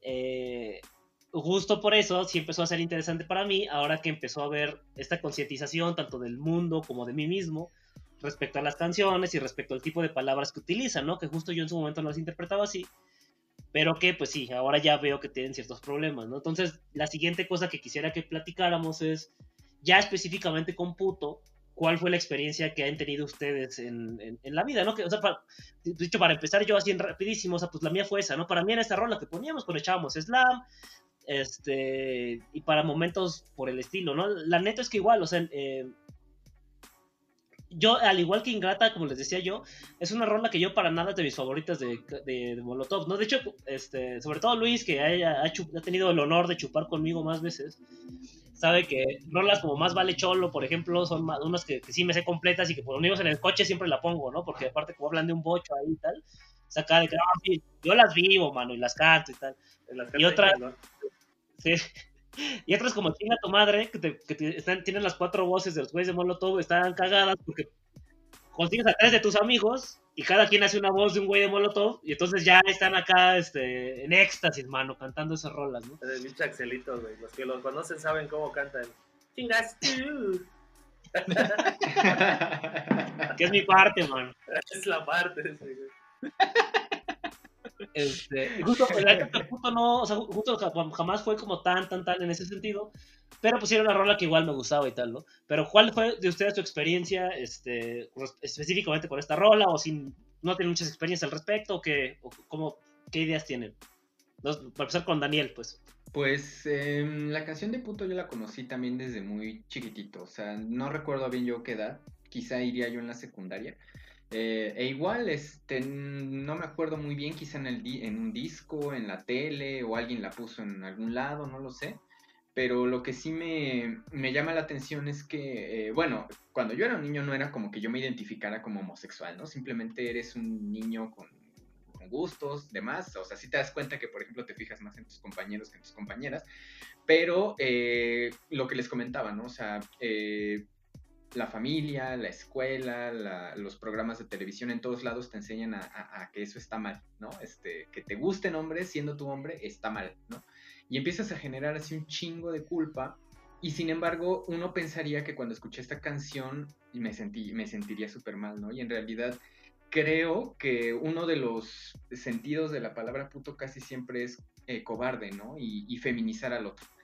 Eh, y justamente eh, es verdad que los homosexuales hombres, eh, además cisgénero, que aunque seamos homosexuales, seguimos siendo hombres, ¿no? Y fuimos sociabilizados como hombres. Entonces, evidentemente también tenemos prácticas machistas. Y esto también se traducía en que yo mismo también usaba esa palabra para insultar a otras personas, ¿no? Y sobre todo si yo veía que eran como muy amanerados, que eran como muy eh, femeninos, era como, ah, ese güey es puto, ¿no? Y justamente ni yo sabía que yo también lo era, y aún yo sabiéndolo, eh, primero estás en una etapa como de no decirlo, ¿no? Como que primero tienes que identificarte tú como tal, eh, y además lo llevas a escondidas, ¿no? Porque no vaya a ser que también sepan que soy puto, ¿no? Por eso yo también creo, y es a, nivel de paréntesis, creo que eh, cuando alguien es muy homofóbico, en el interior muchas veces también este, eso responde a una homosexualidad no reconocida, ¿no? Al menos eso es lo que mi propia experiencia, sé que eso no es generalizable, pero creo que sí hay algo de verdad en eso. Eh, toda la canción a mí me, me provocaba mucha este, emoción, ¿no? O sea, sí la escuchaba y se decía, sí, a huevo, y sí me imaginaba así insultando a otras personas, y hasta te figurabas, ¿no? Así como algún cabrón, al güey de la calle que te cagaba la madre, o al pendejo de la secundaria que siempre te estaba chingando la madre. Entonces lo pensabas y hasta sentías esa liberación, ¿no? Eh, el problema vino cuando empecé a ir a pedas ya en la prepa, ¿no? Este, digo, todos empezamos en la prepa, quizás desde antes a, a chupar, no hay de otra. Este, y, y, justamente en una de esas pedas me, me, acuerdo que empezaron, pusieron esa canción, yo me reconocía ya como homosexual, y en cuanto empezó a sonar toda la banda así como de, ah, sí, este, el pinche Dani, ¿no? Este, ese güey es puto y que no sé qué. Y entonces hicieron como que la canción me la dedicaran a mí, ¿no? Y esta parte en la que empiezan así, ya casi al final, ¿no? Que dice, puto, puto. Y yo ahí, y todos así como así, este güey es puto, ¿no? En ese momento fue cuando me di cuenta que la, la, canción sí podía hacerme daño, ¿no? Pero porque no solamente ya me estaban insultando como si fuera yo femenino, sino que además estaban aludiendo a mi propia identificación como, como homosexual, ¿no? Entonces, esa experiencia fue muy dolorosa porque además como adolescente, pues bueno, estás en un momento en el que las emociones y todo está a flor de piel. Y sí fue, muy, fue una experiencia que todavía recuerdo mucho, fue muy desagradable. Y hasta ese momento fue cuando empecé yo a, a ver que a lo mejor la canción no estaba tan chida. De hecho, lo que les comentaba es que, y eso lo, veremos también un poco más adelante sobre si eh, eh, vale la pena escucharla o no, pero a mí me parece que cuando hay un entorno predominantemente heterosexual, no solo por el número de personas, sino por que el espacio está dedicado para hombres en general, me parece que la canción sí adquiere un, sentido, un peso mucho mayor a que si lo escuchamos nosotros en nuestras casas, en una peda con nuestros amigos muy, muy chiquitita, ¿no? Creo que sí tiene esta ambivalencia y, y, bueno, esa fue mi experiencia con esa, con esa canción. No sé ustedes, o sea, yo lo veo desde mi perspectiva, como les comento, homosexual, pero ustedes como heterosexuales, ¿qué les produce la canción? O, o, o por qué la escucharon? ¿O por qué les pareció divertida? Pues yo creo que aquí más tendría más importancia la intervención de Axel, porque yo la verdad ni siquiera recuerdo cuándo fue la primera vez que, que, la escuché. Debió haber alguna primera vez. Seguramente fue en una fiesta o en, no sé, en internet, en YouTube ¿no? o en un camión, quién sabe. Eh, y pues tiene este ambiente festivo, ¿no? Necesaria, eh, que se te contagia, ¿no? De alguna manera. Eso es como lo raro de, de, la, de esa canción. Como tiene este ambiente festivo, como tiene este feeling festivo, se te contagia, es muy pegajosa, ¿no? Es, está muy fácil decir, sí, puto, ta, ta, ta, Entonces, como que. Eh, como que de alguna manera este, es muy poderosa. Entonces, de alguna manera, no, no se puede evitar el cantarla, o sea, sí te contagia ese sentimiento, pero realmente no hubo ningún contexto especial en el cual yo la conociera o que que de alguna manera este, ocasionara alguna experiencia determinante para mí. No sé, en tu caso, Axel, sobre todo tú que ya has ido a los conciertos. Sí, bueno, en, los conciertos justo es eh, eh, a, nivel de energía, justo es una de las canciones que son uno de los picos, ¿no? O sea, es un momento en el cual todo el mundo brinca. Los que bailan slam es cuando vas y te metes y es cuando más está más intenso el slam. Y si no, es cuando más brincas, cuando más gritas y tal, ¿no? Eh, justo ya si quieren, para empezar a pasar respecto a específicamente la palabra, para pensarla dentro del contexto de la canción. Justo la canción tiene este, en la estrofa, básicamente te da la definición de qué es un puto, ¿no? Este, porque se empieza a decir uno por uno, ¿no? ¿Y a qué se refiere con puto? Dice que es el que no brinque, el que no salte, haciendo referencia al rollo del slam, este, el que no brinque eche un desmadre, ¿no? Y después te habla de el güey que quedó conforme, el que se creyó lo del informe, el que nos quita la papa y también todo el que lo tapa, ¿no? Justo son, ahí te está hablando como de, tanto los güeyes priistas así que dicen que defienden acá como de no, pero pues ve, pues ¿a poco estás tan mal? Pues claro que no, por supuesto que no, o sea, se están haciendo referencia a los güeyes que defienden a los políticos, a los políticos mismos y tal, ¿no? Este, ya, ya en la parte, este... Ah, el que no hace lo que quiere también es otro de las cosas, ¿no? Que también es el güey que no se atreve y tal, ¿no? O sea, justo haciendo referencia a esto que decía Daniel que tiene que ver con el cobarde. Yo le decía a Daniel que mi, este, mi referente así Ajá, yo, yo, yo cuando pensaba en puto, sí, justamente ya tenía muy, muy buen rato que no pensaba en un homosexual en mi cabeza, ¿no? Ese era como, no, no, yo lo me estoy haciendo referencia y así como para poner un ejemplo que más o menos casi creo que todos topan y tal, yo pensaba en algo muy parecido a Peter Pettigrew, que si se acuerdan es el güey que se convertía en reta en Harry Potter, el achichincle de Voldemort, ¿no? Para mí, ese güey era puto. O sea, eso era. Él, él reunía todo lo que se requería para ser puto, ¿no? O sea, porque justo no era el ojete de mierda, así, el, el, el jefe, el, el, cabrón que se está pasando de lanza, ¿no? Ni siquiera es ese güey. Es el cabrón que va y le apuesta al ojete. Y aparte está de su, de su pinche vasallo, así todo encorvado, besándole el anillo, el güey. Y justo, y, no defiende a sus amigos porque es como de, no, pues, ¿para qué los defiendo si vamos a perder? Mejor aquí, con mis salinitas precioso, mira Mejor aquí no, con él, él es el que me va a dar todo, ¿no? Y que así, ¿no? Ajá, y el, sí. el- el- o sea, el que Slim se está comiendo su torta y el güey que está ahí comiéndose así lo que se le cae. Lo que se le cae lo está recogiendo, mi valedor. O sea, para mí esa era la definición de puto, ¿no? Y en eso yo pensaba cuando era este rollo, ¿no? Eh, justo también, eh, anecdóticamente, me, me suele mucho pasar que hay personas que a todo mundo le caen bien. O sea, dice Armando, ah, también al Luis un poco, pero Armando sobre todo si sea de la facultad, ¿sabe? O sea, personas que a todo mundo le caían bien y como no... Di no, nombres, esta- di nombres. Ah, la neta no. Aparte, ya la vida les ha cobrado mucho a esas pobres personas. Este. Pero sí, o sea, son güeyes que en un momento de repente es como, no, sí está todo a madre el Mario, está todo a dar ese cabrón, y, y todo el mundo lo quiere y tal. Yo soy como de que a mí ese güey, ahora ya digo, me late pasabandija, o sea, esa, es mi nueva, mi nueva palabra, ¿no? Pero, o sea, sí era como de, ah, ese güey se me hace que, que- que algo trae. Y justo así, después, en varias ocasiones llegó a pasar que se descubrió que si eran personas que trataban bien a todo mundo, y por atrás, o eran acosadores, o andaban en cosas medio raras, o andaban en tal, ¿no? O sea, eran estas personas que el caime bien, pues, ¿no? Que hacen todo lo posible por caerle bien a todo el mundo y en realidad no es que sean las mejores personas posibles. Entonces yo utilizaba puto para esa razón y de hecho a mí la palabra de hecho me, gustaba porque expresaba, reunía muy bien este, esta serie de- de características, ¿no? O sea, creo que lo expresaba porque no era, porque justo si yo le digo a alguien como de, ah, eres un cobarde, como que suena muy solemne, ¿no? Como que muy del siglo XV, como de, que tranza, muy caballeresco el asunto. Entonces, a mí por esa razón me gustaba la palabra, ¿no? La, la cosa es que, justo conforme fue avanzando la vida y mi vida misma, me fui dando cuenta de que, justo en contextos como los que señala Daniel, porque justo, ajá, también, esta cosa que yo estoy diciendo es lo que muchos rockeros añejos salieron a defender cuando se habló de puto, ¿no? Como de, no, no, no, pero no, si puto evidentemente se refiere a otra cosa, ¿no? No tiene nada que ver con ser homosexual, con tal. Y es como de, ah, ok. Y entonces, ¿por qué cuando estás en un contexto de fiesta agarras esa tu pendejada de señalar a la persona homosexual que está en el lugar, por ejemplo, ¿no? Porque es eso si no tiene nada que ver, si no se relaciona. ¿O por qué te sientes mal decir puto enfrente de una persona de la comunidad, ¿no? O sea, es decir, que tiene que ver. O sea, si, si tú solito estás diciendo que no tiene nada que ver, y es como más que todos sabemos que parece ser que la palabra sí, como que tiene ese sabor, en el mejor de los casos, ¿no? A, una relación con la homofobia. Eh, y entonces yo les preguntaría al- a, a mi panel en general, si ustedes creen que se puede utilizar la palabra sin ser homofóbico, o sea, si existe esa posibilidad.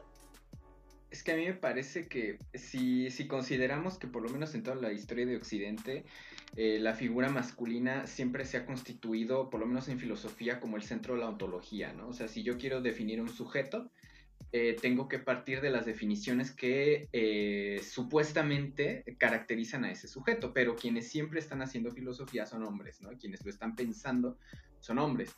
Y obviamente el hombre siempre se va a admitir a sí mismo una serie de cualidades, como por ejemplo ser racional, ser calculador, tener el don del habla, este, controlar las emociones, etc.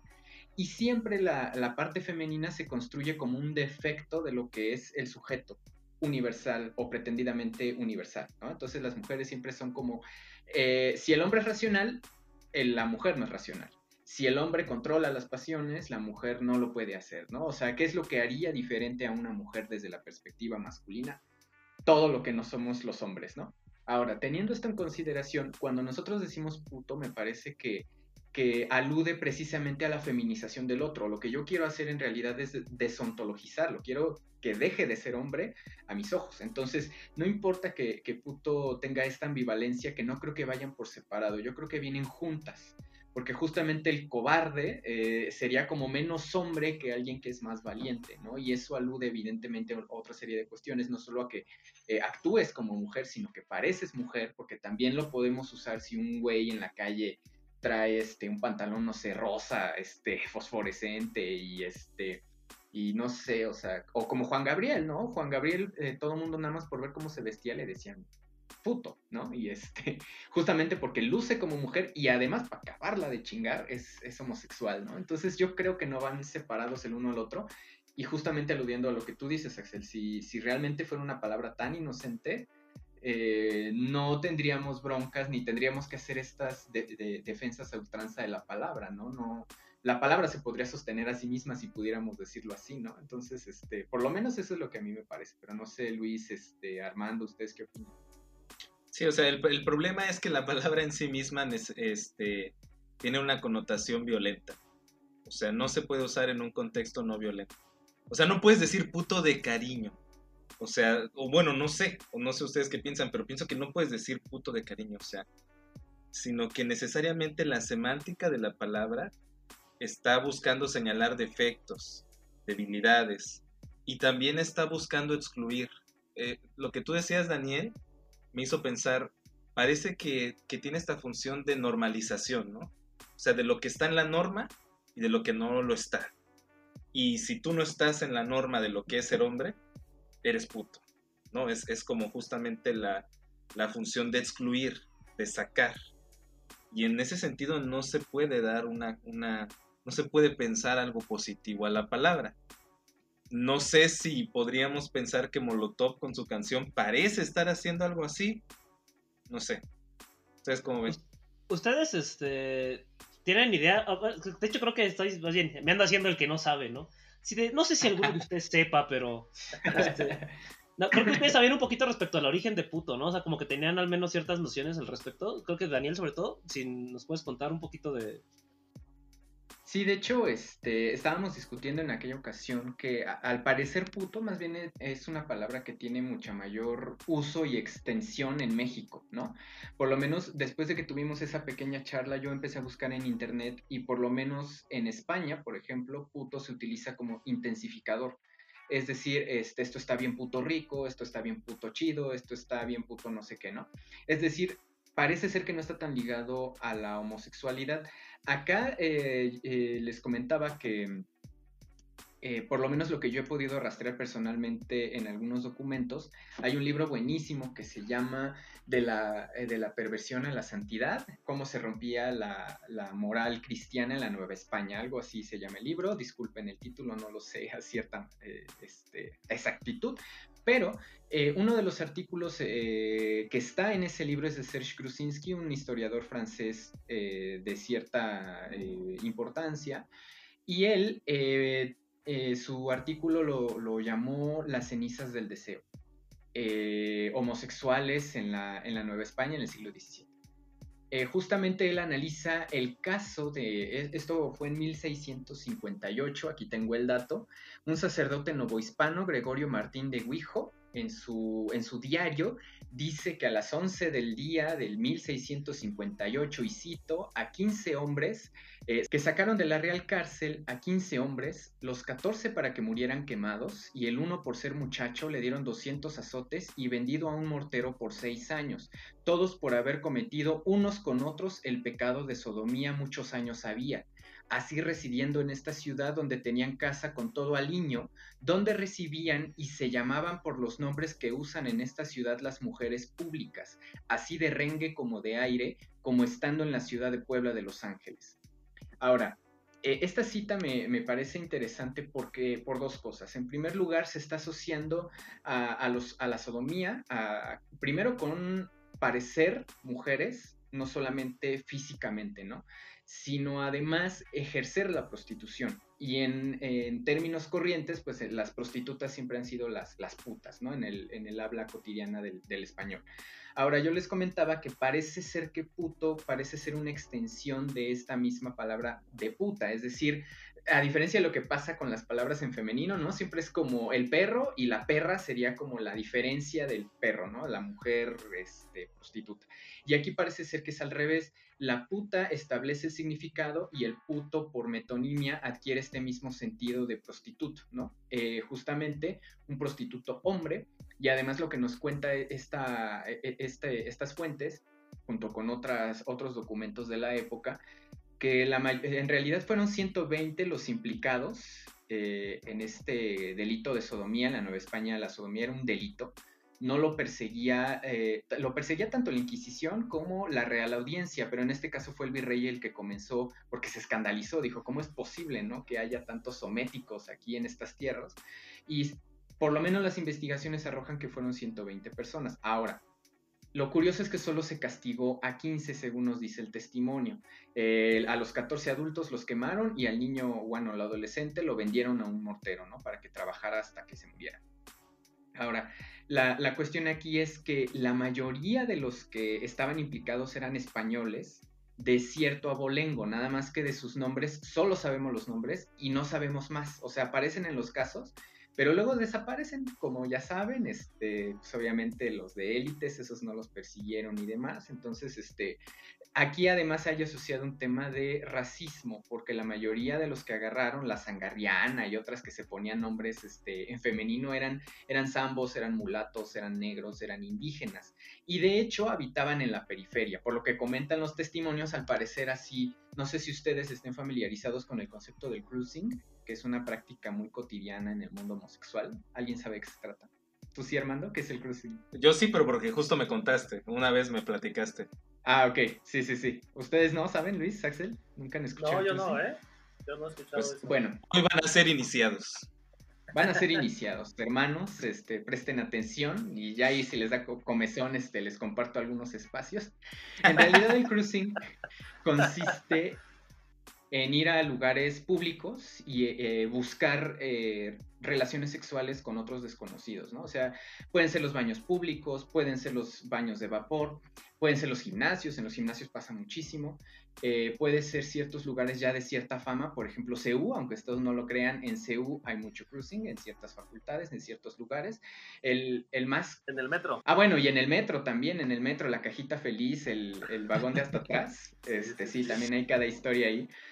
Este, y bueno, eh, digamos que está, e, esto, el caso que, estamos tratando, es como un antecedente muy interesante del cruising. Parece ser que los indígenas y todas estas personas se vestían de mujeres en las periferias de la ciudad, eh, lo que hoy llamamos calzada de Tlalpan, ¿no? Este, ya desde entonces, este, se, acumulaban ahí mujeres y hombres, ¿no? Y ya uno ya sabía si tú salías, este, pues qué onda, ¿no?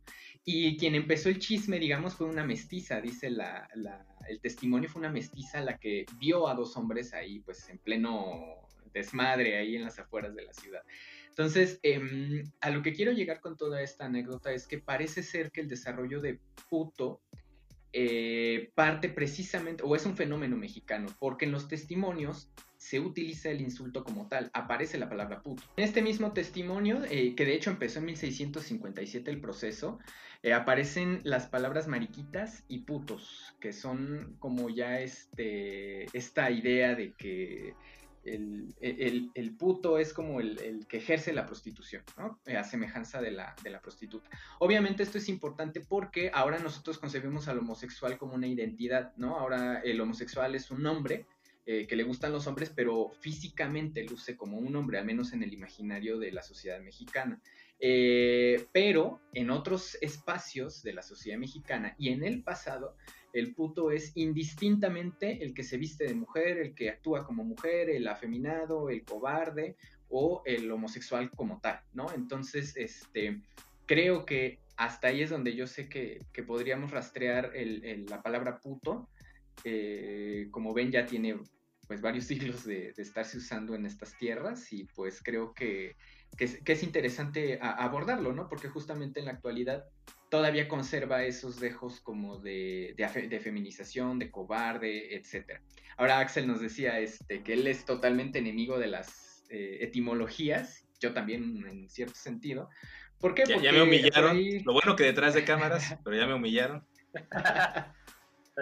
que justamente la RAE dice que puto viene de putus de latino, que significa este, no me acuerdo, es una definición así como muy simplona, que creo que no explica nada, porque en realidad ahí no se menciona la, inclinación sexual ni, ni, las prácticas sexuales, ¿no? Entonces, bueno, eso es lo que yo podría decir al respecto.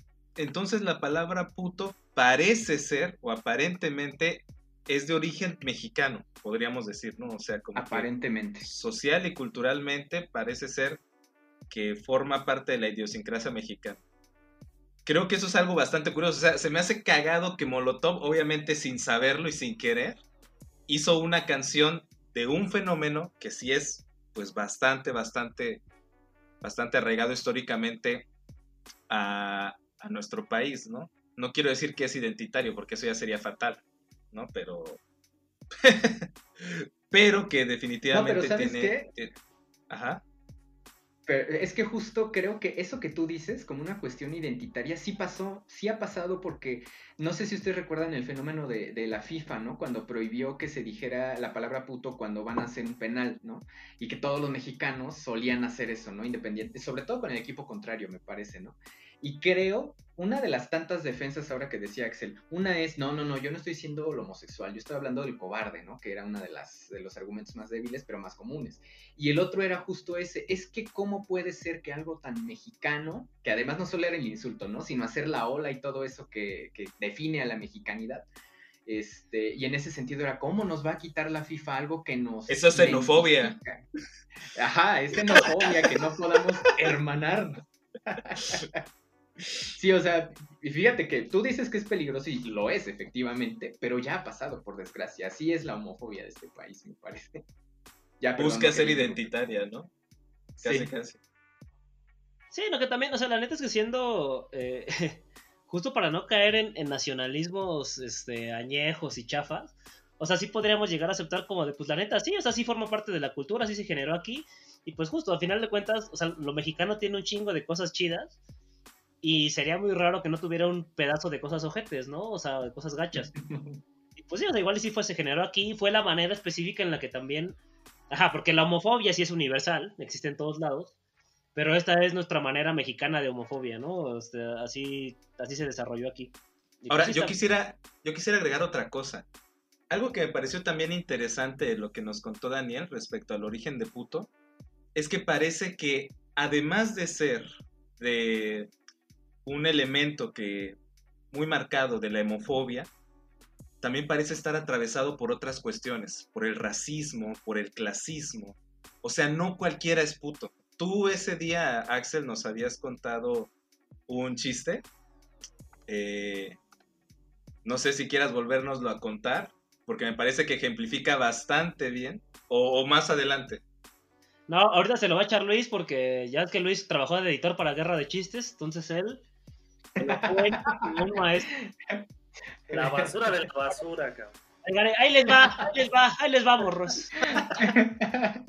Escuchen, audiencia. No me lo sé, es, es, este, Axel.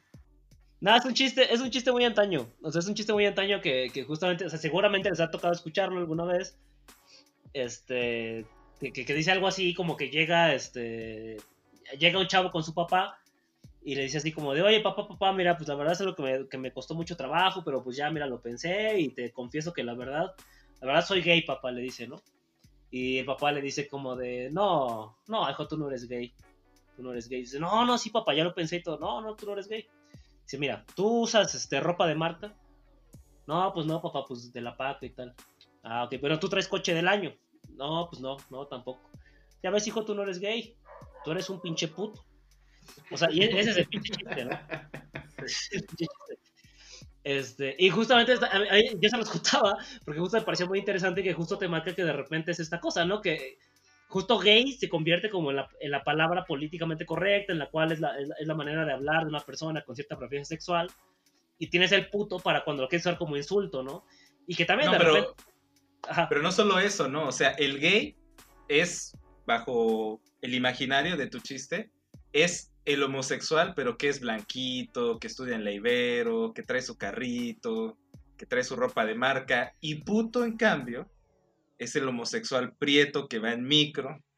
¿sí? O sea, está atravesada la palabra también por una cuestión muy marcada de racismo, de clasismo. O sea, la cuestión de clase está ahí, definitivamente. No sé tú, tú cómo ves, Danielo, ¿tú qué piensas? Pues yo pensaría así como los dos paradigmas, los dos extremos de lo que están comentando sería por un lado Horacio Villalobos, me caga, aprovecho para, no, no lo admiro ni nada, es un señor nefasto.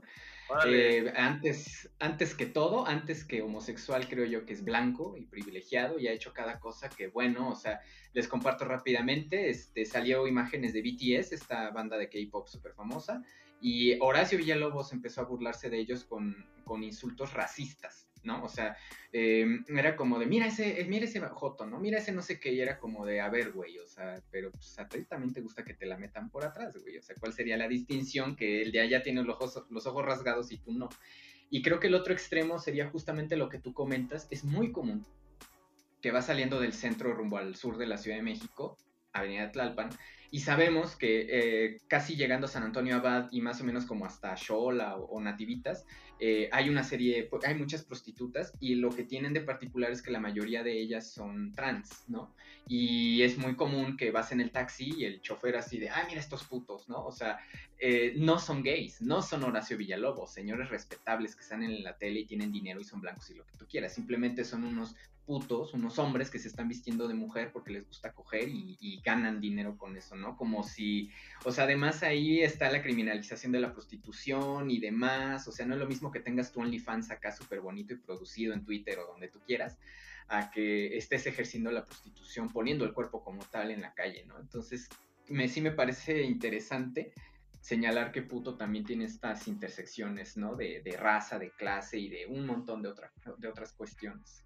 Entonces, bueno, pues como vemos justo ya de entrada, puto tiene como todas estas este, problemáticas detrás, tiene toda esta historia de mucho tiempo, de dónde surgió el, término y demás, que obviamente está asociado a, a, cierta homofobia.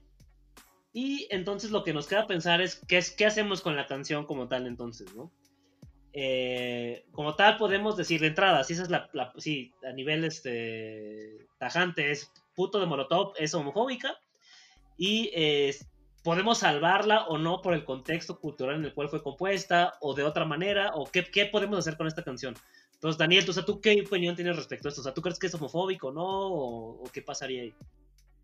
Eh, yo, eh, así la respuesta rápida sería la canción sí es homofóbica, ¿no? Justamente porque decíamos que puto no se puede escindir del aspecto eh, misógino por un lado, porque parte de una, como comentaba hace rato, parte de una distinción entre lo que es ser hombre y lo que es ser mujer, ¿no? Y lo, femenino siempre parece como inferior o supeditado a lo que es ser un, hombre, ¿no? En primer lugar. Y en segundo lugar, eh, uno de los grandes defectos, creo yo, eh, de la masculinidad, o más bien, lo que te puede anular tu masculinidad en un segundo es ser homosexual, ¿no? O sea, podemos tolerar otras cosas, eh, se puede tolerar por desgracia este, algo tan terrible como el feminicidio, ¿no? O sea, eso se puede justificar de miles de maneras, decir que, que la morra se lo buscó, que, este, que por qué no denunció a tiempo, en fin, ya conocemos todos estos argumentos muy lamentables y estúpidos, ¿no? Al respecto. Eh, y sin embargo, el hombre sigue siendo hombre, ¿no? Es decir, este, pues él era el hombre de la casa, él, él, respondió por impulso y, como hombres a veces este, es hasta legítimo expresar nuestras emociones con el enojo, ¿no? No podemos llorar, no podemos este, ponernos sentimentales ni decirle te quiero a tu compa. Entonces, este, podemos, no podemos expresar emociones, pero sí con el enojo. Entonces ahí tu masculinidad, e, eres un delincuente, eres un criminal, eres un feminicida, pero tu masculinidad está intacta. El problema sigue hombre. cuando sigue siendo hombre, eh, y esa es la, la, problemática. Yo ponía, por ejemplo, este, ahora que hablaban de Ariana Grande, el episodio anterior, que eh, yo creo que eh, cualquiera diría que esa es música para mujeres o para putos, ¿no? Justamente, solamente los homosexuales escuchan a Ariana Grande, ¿no? Y, y, eso creo yo que en el imaginario de la masculinidad es más grave que golpear a, tu esposa, ¿no? O sea, y es algo muy lamentable. Por eso insisto yo tanto en que lo puto no se puede sentir de esta parte, ¿no? Este, es, la canción es homofóbica en tanto que utiliza un insulto homofóbico y para acabarla de chingar, como decía Axel más adelante ya al final de la canción, dice matarile al maricón, ¿no? O sea, e, es casi ya una apología a un crimen de odio, ¿no? O sea, cometer un asesinato por homofobia, por transfobia, por lesbofobia, en fin. Este, y una experiencia que yo quería compartirles al respecto y que creo que es interesante para ver la otra cara de la moneda, eh, es lo que ocurre en los antros homosexuales. Eh, yo alguna vez, bueno, varias veces fui a varios antros cuando se podía antes de la pandemia, ¿no? Eh, pero a mí me llamó poderosamente la atención que la primera vez que fui a un antro, en este caso era el Marra y en República de Cuba, un lugar muy pues bastante peligroso, pero vamos, o sea, era eh, lo que tenía de genial o tiene de genial este lugar es que es muy barato, no cobran cover y, y el ambiente es como muy, muy popular, ¿no? Este, ñero, pues, o sea, es, tiene el encanto de que supuestamente está abierto para homosexuales de todo tipo, ¿no? O sea, yo no me imagino a Horacio Villalobos en el Marra o en la Purísima, a menos que, que, vaya a hacer este gira y que vaya a querer colgarse unos moños que no lo corresponden. Este, entonces es un ámbito popular. En este antro, eh, a eso como de las 11, 12 de la noche, se apagan las luces y empiezan a poner a todo volumen la canción de puto. Bueno, o sea, todo el joterío estábamos, pero bien encendidos porque todo el mundo se paró los que estaban sentados y todo el mundo empieza a bailar. Bueno, además no hay donde sentarse en el marra porque no hay ni asientos, este, muy poquitos. Pero bueno, todo el mundo se encendió y empezamos a cantar a todo pulmón la canción y en ese momento creo yo que lo potente fue que resignificamos la canción. ¿Por qué? Porque así como en Estados Unidos pasa con los negros que, que, utilizan esta, la palabra N, que no puedo decir porque no sé si YouTube nos, este, nos va a cancelar, pero bueno, esta palabra que, que, todos conocemos, este, está muy mal vista que la diga alguien que no sea de la comunidad afroamericana. Y sin embargo, si eres negro, si eres afroamericano, puedes utilizar esta palabra justamente como una jerga identitaria, ¿no? Y creo yo que con puto pasó algo muy similar o pasa algo muy similar, porque también hay muchos movimientos que haciendo crítica a esta blanquitud y al clasismo que hemos aludido sobre lo que significa ser gay y sobre lo que significan las letras LGBTIQ, X y Z, que además son fenómenos gringos y fenómenos europeos, ¿no? Aquí lo que tendríamos que hacer es tropicalizar este fenómeno y resignificar esas palabras que utiliza la sociedad mexicana para denigrarnos y justamente para empoderar a esas comunidades. Entonces ahora es muy común hablar de la putería, de la mariconería, del joterío y demás, para resignificar esto. Entonces, en ese sentido, creo yo que la solución no es cancelar a la banda, tampoco la, la solución es eliminar la canción, por lo que comentábamos también de este episodio de la Casa de los Dibujos, ¿no? Que eh, es en donde Mickey Mouse este, empieza a secuestrar a todas las caricaturas políticamente incorrectas. Estoy pensando, por ejemplo, que estuvo de moda lo de Pepe Le Pew, ¿no? Que, que, era acosador y que no sé qué. O sea, en ese episodio Mickey Mouse hubiera agarrado a Pepe Le Pew y lo hubiera borrado de la faz de, la, de las caricaturas, ¿no? Y creo que al final ese episodio tiene algo interesante porque, eh, porquísimo, no me acuerdo cuál de los personajes es el que dice, bueno, no podemos borrar esa parte de la historia, ¿no? O sea, tampoco podemos decir que nunca en la vida fuimos homofóbicos, que nunca en la vida fuimos racistas. De hecho, recordar eso es eh, y remitir al pasado es lo que nos permite repensar el presente y decir, a ver, este, ¿qué estamos haciendo mal? Que seguimos utilizando estos insultos, pero también qué está haciendo la comunidad para resignificar, para eh, empoderarse y para darle otro giro. Entonces, creo en ese sentido que si puto lo, lo, utilizan las, los miembros de la comunidad, los, las les miembros de la comunidad, eh, podría incluso potenciar algo ahí, ¿no? O sea, sería como utilizar un fenómeno, un producto homofóbico para hacernos de él. Entonces, este, ahora viene el dilema de si eres heterosexual o estás en una peda este, eminentemente heterosexual. Creo yo que eso no, no sería muy buena idea porque seguimos perpetuando los insultos de siempre, ¿no? Y como decían por ahí hace rato, la canción de Puto, como la de Ingrata de Café Tacuba, tampoco ni siquiera son como que las canciones más icónicas de las bandas, ¿no? En realidad son como unos pequeños tropiezos que tuvieron y que ahora, este, en ese sentido, pues Molotov es un producto de su época, ¿no? Este, como cualquier otra persona. Y pues bueno, pues, usaron la palabra, se les ocurrió, fue muy desafortunado, pero creo yo que podría estar ahí esta cuestión de la subversión, ¿no? Como comentaban hablando de Ariana Grande y de Guy Debord, creo yo que ahí está la potencia, ¿no? Este, resignificar, no tanto negar, ni eliminar, ni mucho menos cancelar. Yo, yo lo que iba a decir es que sí, definitivamente creo que lo creo que lo peor que se podría hacer es cancelar la canción y a la banda más, pero sobre todo a la canción. ¿Por qué? Porque retomando lo que decía Daniel, o sea, lo que realmente necesitamos, lo que realmente hace falta es confrontar el problema, no ignorarlo, no enterrarlo, no silenciarlo. O sea, porque que, ya no se cante puto, eh, no quiere decir que haya terminado la homofobia. No, no quiere decir eso, definitivamente. Entonces, necesitamos hablar, pensar, analizar por qué es un problema.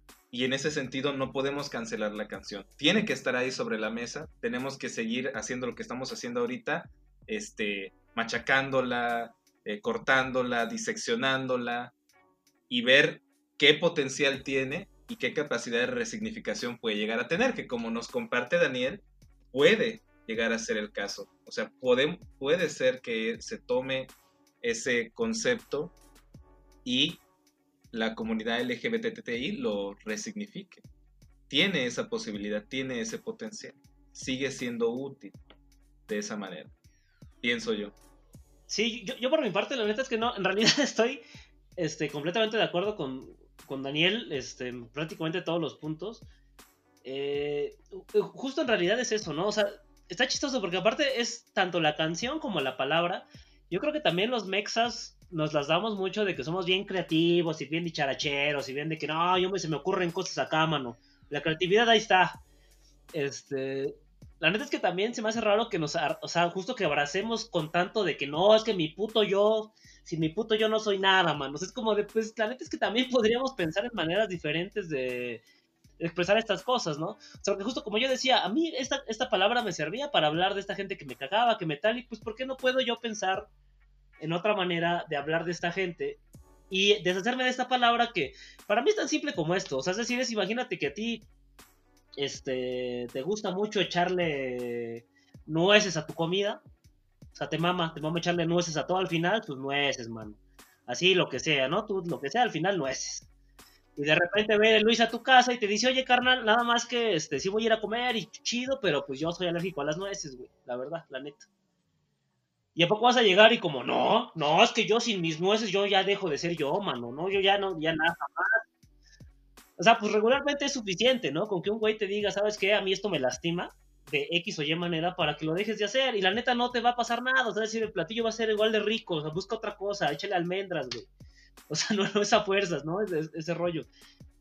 Yo creo que la neta, o sea, sí, justo hablando aquí para ti, muchacho, este, rocker añejo, güey. O sea, es decir, la neta es que creo que no necesitamos ni la palabra ni la rola. O sea, la neta es que si una, si una comunidad tan grande de personas te está diciendo que la neta no les históricamente ha sido una cosa que se ha hecho para dañarlos y que es una cosa que obviamente les va a recordar ese tipo de cosas, pues mejor, aunque a ti para sí, o sea, igual y para ti significa otra cosa, pero cada cabeza merece ser respetada y la neta no, no necesitamos ni la canción ni la, ni la palabra, pues. Y aparte está el vals del obrero, mano. O sea, si, si no, si no sabes qué echar, Está mucho más chingón el vals del obrero, la neta, hasta, hasta se baila más sabroso. Hay canciones mejores, la de chingas tú. Eh, a eso puedes echar coros, la neta. La neta, por rolas. Ah, dentro del mismo Molotov, te quedan un montón de rolas más chingonas que muestran mucho más la parte lírica de Molotov, que muestran mucho más la parte musicalmente poderosa de Molotov. Entonces, la neta es que no necesitamos puto. Ya, hablando específicamente de la banda, o sea, por ejemplo, de, ellos como güeyes, a mí me queda muy claro que son cabrones que la neta tuvieron una creatividad muy chida en su momento, son güeyes que yo respeto un chingo. Pero pues no son los güeyes más conscientes de muchas cosas, pues también, ¿no? O sea, es decir, también es como que ellos vayan y te vayan a responder así como de, no, es que yo pienso que, pues la neta no, o sea, también son fenómenos que no acaban de entender bien, ya son dones. Aparte, llevan viviendo crudos como 35 años, me parece que va a la cuenta. Hasta ahorita llevan crudos. Crudos y pedos, ¿no? Nada más tienen esas dos. crudos y pedos. Entonces, pues también te van a dar la respuesta más datos, pues ya es muy independiente, ¿no?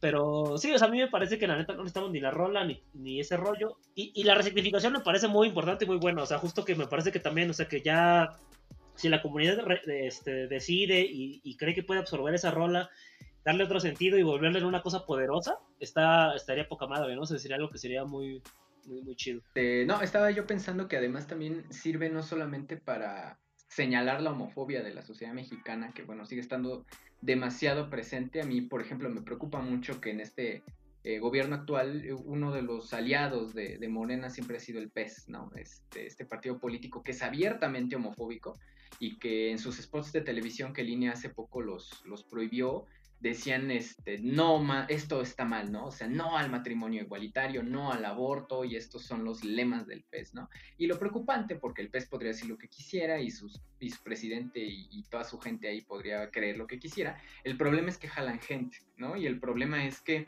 en cualquier momento los derechos que hemos ganado, ya no estoy refiriéndome solo a la comunidad LGBT, sino como clase trabajadora, como, este, como mujeres, como cualquier otro grupo que históricamente ha eh, ha sido excluido, ha sufrido todo tipo de opresiones, este, eh, de alguna manera pueda eh, oponerse a esto por medio de estas canciones y al mismo tiempo señalar dentro de la propia comunidad lo que decíamos del clasismo, ¿no? Porque justamente, bueno, porque Horacio Villalobos es, es, gay y nosotros somos putos, ¿no? O sea, somos pobres, somos feos, somos, este, no tenemos dinero, etcétera. Eh, y sin embargo, también puede ser una forma contestataria para revertir ciertos movimientos que hemos heredado de Estados Unidos y de Europa y que tienen todo este bagaje, pues, muy racista, ¿no? Este, y muy clasista. eh, de alguna manera pensar lo LGBT como una simple concesión de derechos dentro de un Estado neoliberal no es la solución.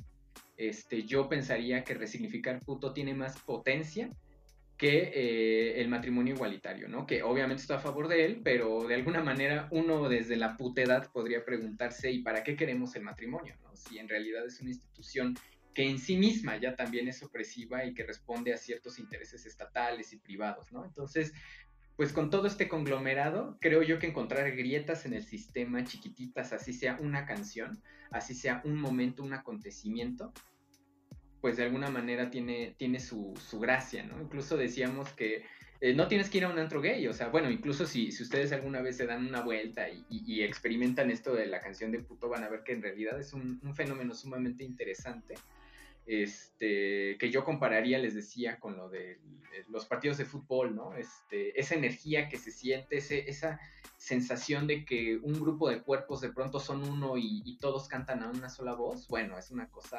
este, tremenda. Entonces, este, pues a lo mejor ahorita que, que preguntaban si Molotov o esta canción seguiría siendo irreverente, yo diría que atendiendo a este contexto y atendiendo a estos problemas que hemos dialogado, sí sigue siendo irreverente, en tanto que disruptor de un sistema sexogénero y de un sistema heterosexista, eh, que podrían utilizar básicamente en cualquier espacio, ¿no? Y eso es lo, chido. Las canciones tienen más potencia que un libro súper denso sobre este, crítica al patriarcado y al heterosexismo, ¿no? Entonces, eso era lo que yo quería agregar. Sí, sobre este tema de la irreverencia, creo que em, o sea, justo la canción puede seguir siendo irreverente si se convierte en esto, si se resignifica de esta manera.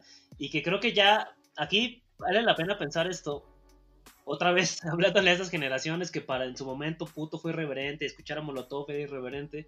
Habría que justo ir encontrando cada vez más maneras, o quizás con las mismas herramientas que teníamos, pero resignificarlas, o buscar maneras distintas de ser irreverente, que obviamente ya no van a ser las mismas, ¿no? O sea, si ya hacer groserías, ya este, las groserías ya las dicen en la tele, pues o literal ya llegó ese punto en el cual ya tenemos a gente de derecha diciendo groserías y justo de como, ya ves, somos, soy como yo, soy como yo, soy como ustedes, chavos, miren, puedo decir pendejo. Ah, ¿vieron, chavos? ¿Vieron? Ah, no, hombre, ya.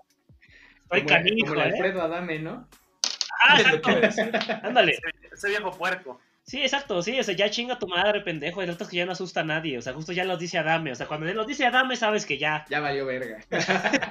Eso ya. fue superado. Hasta, hasta, los spots políticos. Termina, termina, Luis, si quieres, dilo, dilo. O sea, nada más, o sea, porque yo así hasta estaba, estaba ahí comiéndome mi pambacito y así cuando escuché el spot, así, ¿qué? O sea, volteé a ver la tele, ¿no? Como... O sea, se me hizo muy cagado, pues, o sea, no me escandaliza, pero se me hace muy cagado que lleguemos, que ya hayamos llegado a ese punto, ¿no? El comercial creo que es el de, es contra Morena, ¿no? Que vamos, ¿cómo ves, mi Tito? Vamos a, y le dice el Tito, pues vamos a donde nos prometieron y se ve que van entrando a un, a un pueblo que se llama La Chingada, ¿no? Justo ahí dice. Y ya se bajan del camión y ahí van con todas sus esperanzas y ven vacío, no hay ni madres. Y ya el pinche Tito dice, nos chingaron, Lupita, nos chingaron, ¿no? Y es contra de Morena. Entonces, y como, güey, qué pedo, o sea, hasta en el pinche, o sea, ya en los spots políticos así completamente, ¿no? En la publicidad, cerveza Victoria también. espero que toda esa banda nos financie, güey. Ojalá que sí. Estamos haciendo publicidad, no mames. Estamos haciendo publicidad y gratis. Si supieras cómo vamos a elevar tus ventas. Sobre todo, ¿no? Sí, lo que decía yo es que justo para esta banda que piensa que todavía ser grosero o estas cosas siguen siendo irreverentes, habría que pensar a quién le llueve más, al que dice pendejo en televisión nacional o al que dice la chingada en televisión nacional, o al que se le ocurre decir que medio congenia con el feminismo en un espacio mucho más chiquito como es su Facebook, pues, ¿no? O que congenia con las luchas de la comunidad LGBT y más, pues, o sea, en general es como de, pues ya de repente parece que le llueve más a otra gente, ¿no? Y, y que aparte supuestamente son la generación de cristal, pero pues si les toca aguantar mucha mierda muy seguido, pues, entonces, habría son cosas que hay que pensar, pues, ¿no? Al menos. Nada, así nada para para que uno las vamos, Vamos a arrebatarle esos conceptos, esos productos culturales a la generación de concreto. Nos lo vamos a apropiar. Aparte, yo, yo la generación de concreto la quiero mucho, como, hago ustedes recordarán, si no es de concreto, ¿no? en el episodio 4 yo, yo no creo que sea una cosa de que, o sea, porque hay mucha banda de, generaciones antañas que entienden muchas cosas y otras que no, pero que también de repente es como, pues sí, o sea, cuando llevas toda la vida en un cierto tipo de lógica es bien diferente, es bien difícil cambiar, ¿no? Y entender otras cosas.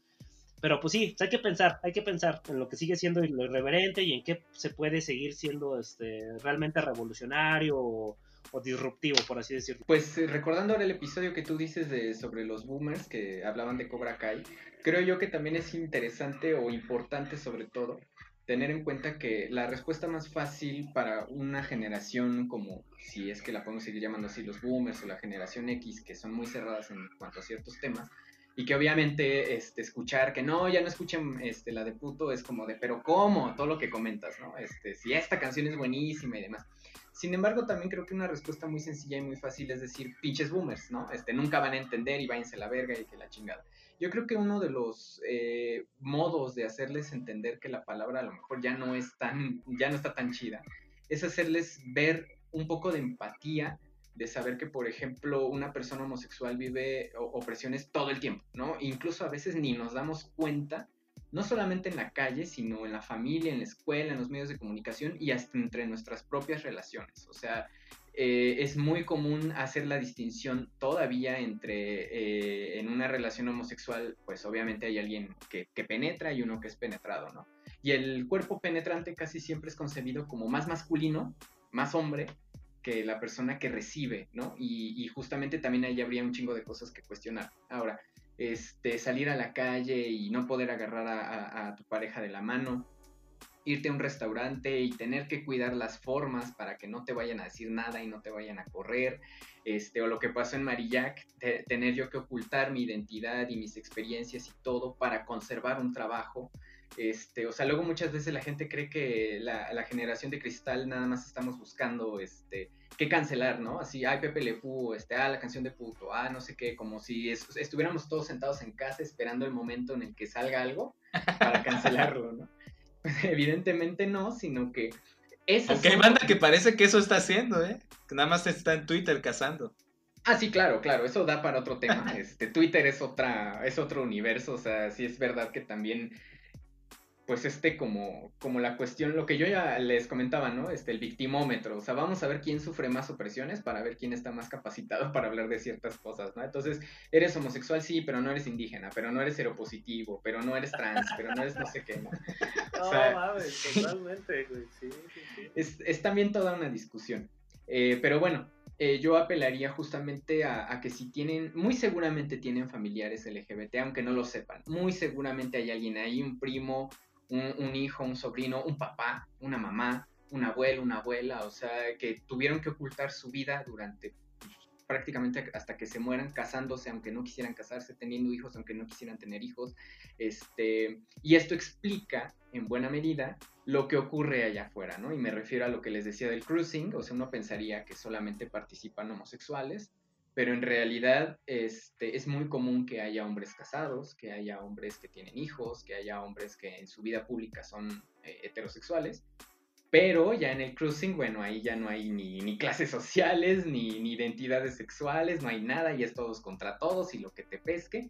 Este, y bueno, justamente ahí el, lo, interesante sería cuestionar también estas cosas, ¿no? Por ahí seguramente hay algún hombre que, por muy heterosexual que se esté vendiendo, seguramente tuvo algún desliz, llámese ver pornografía homosexual, llámese este, eh, sentir atracción por algún otro hombre, este, antojarse ciertas prácticas, o sea, eso, todo eso es normal. El problema es que creemos que eso no existe y creemos que como no lo nombramos y no lo optamos y no lo expresamos, pues en realidad solamente son un grupo de degenerados los que estamos practicando estas cosas, ¿no? Cuando esto atañe a toda la sociedad. Entonces, este, la canción de puto nos ayudaría a, a ver todo eso. O sea, ya estamos pasando por todas estas opresiones y me voy a una fiesta donde yo lo que quiero es pasarla bien, disfrutar, olvidarme de la mierda que es vivir y trabajar, ir a la escuela y todo esto, como para que encima todavía me pongas esa canción y en un lugar que yo iba para divertirme termine siendo un episodio terrible, ¿no?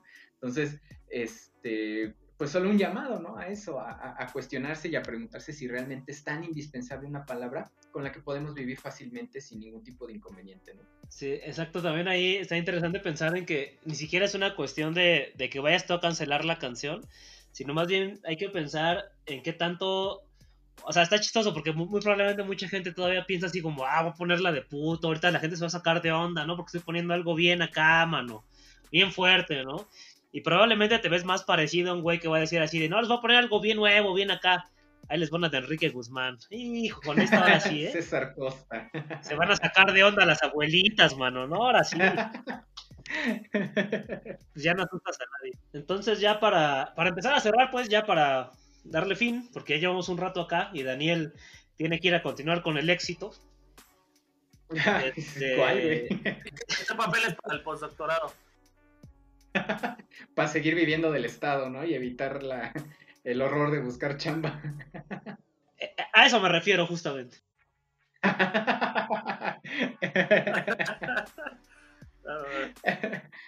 A eso se le llama el éxito dentro de ser Chairo, mano. Híjole, pues ya. A huevo, sí.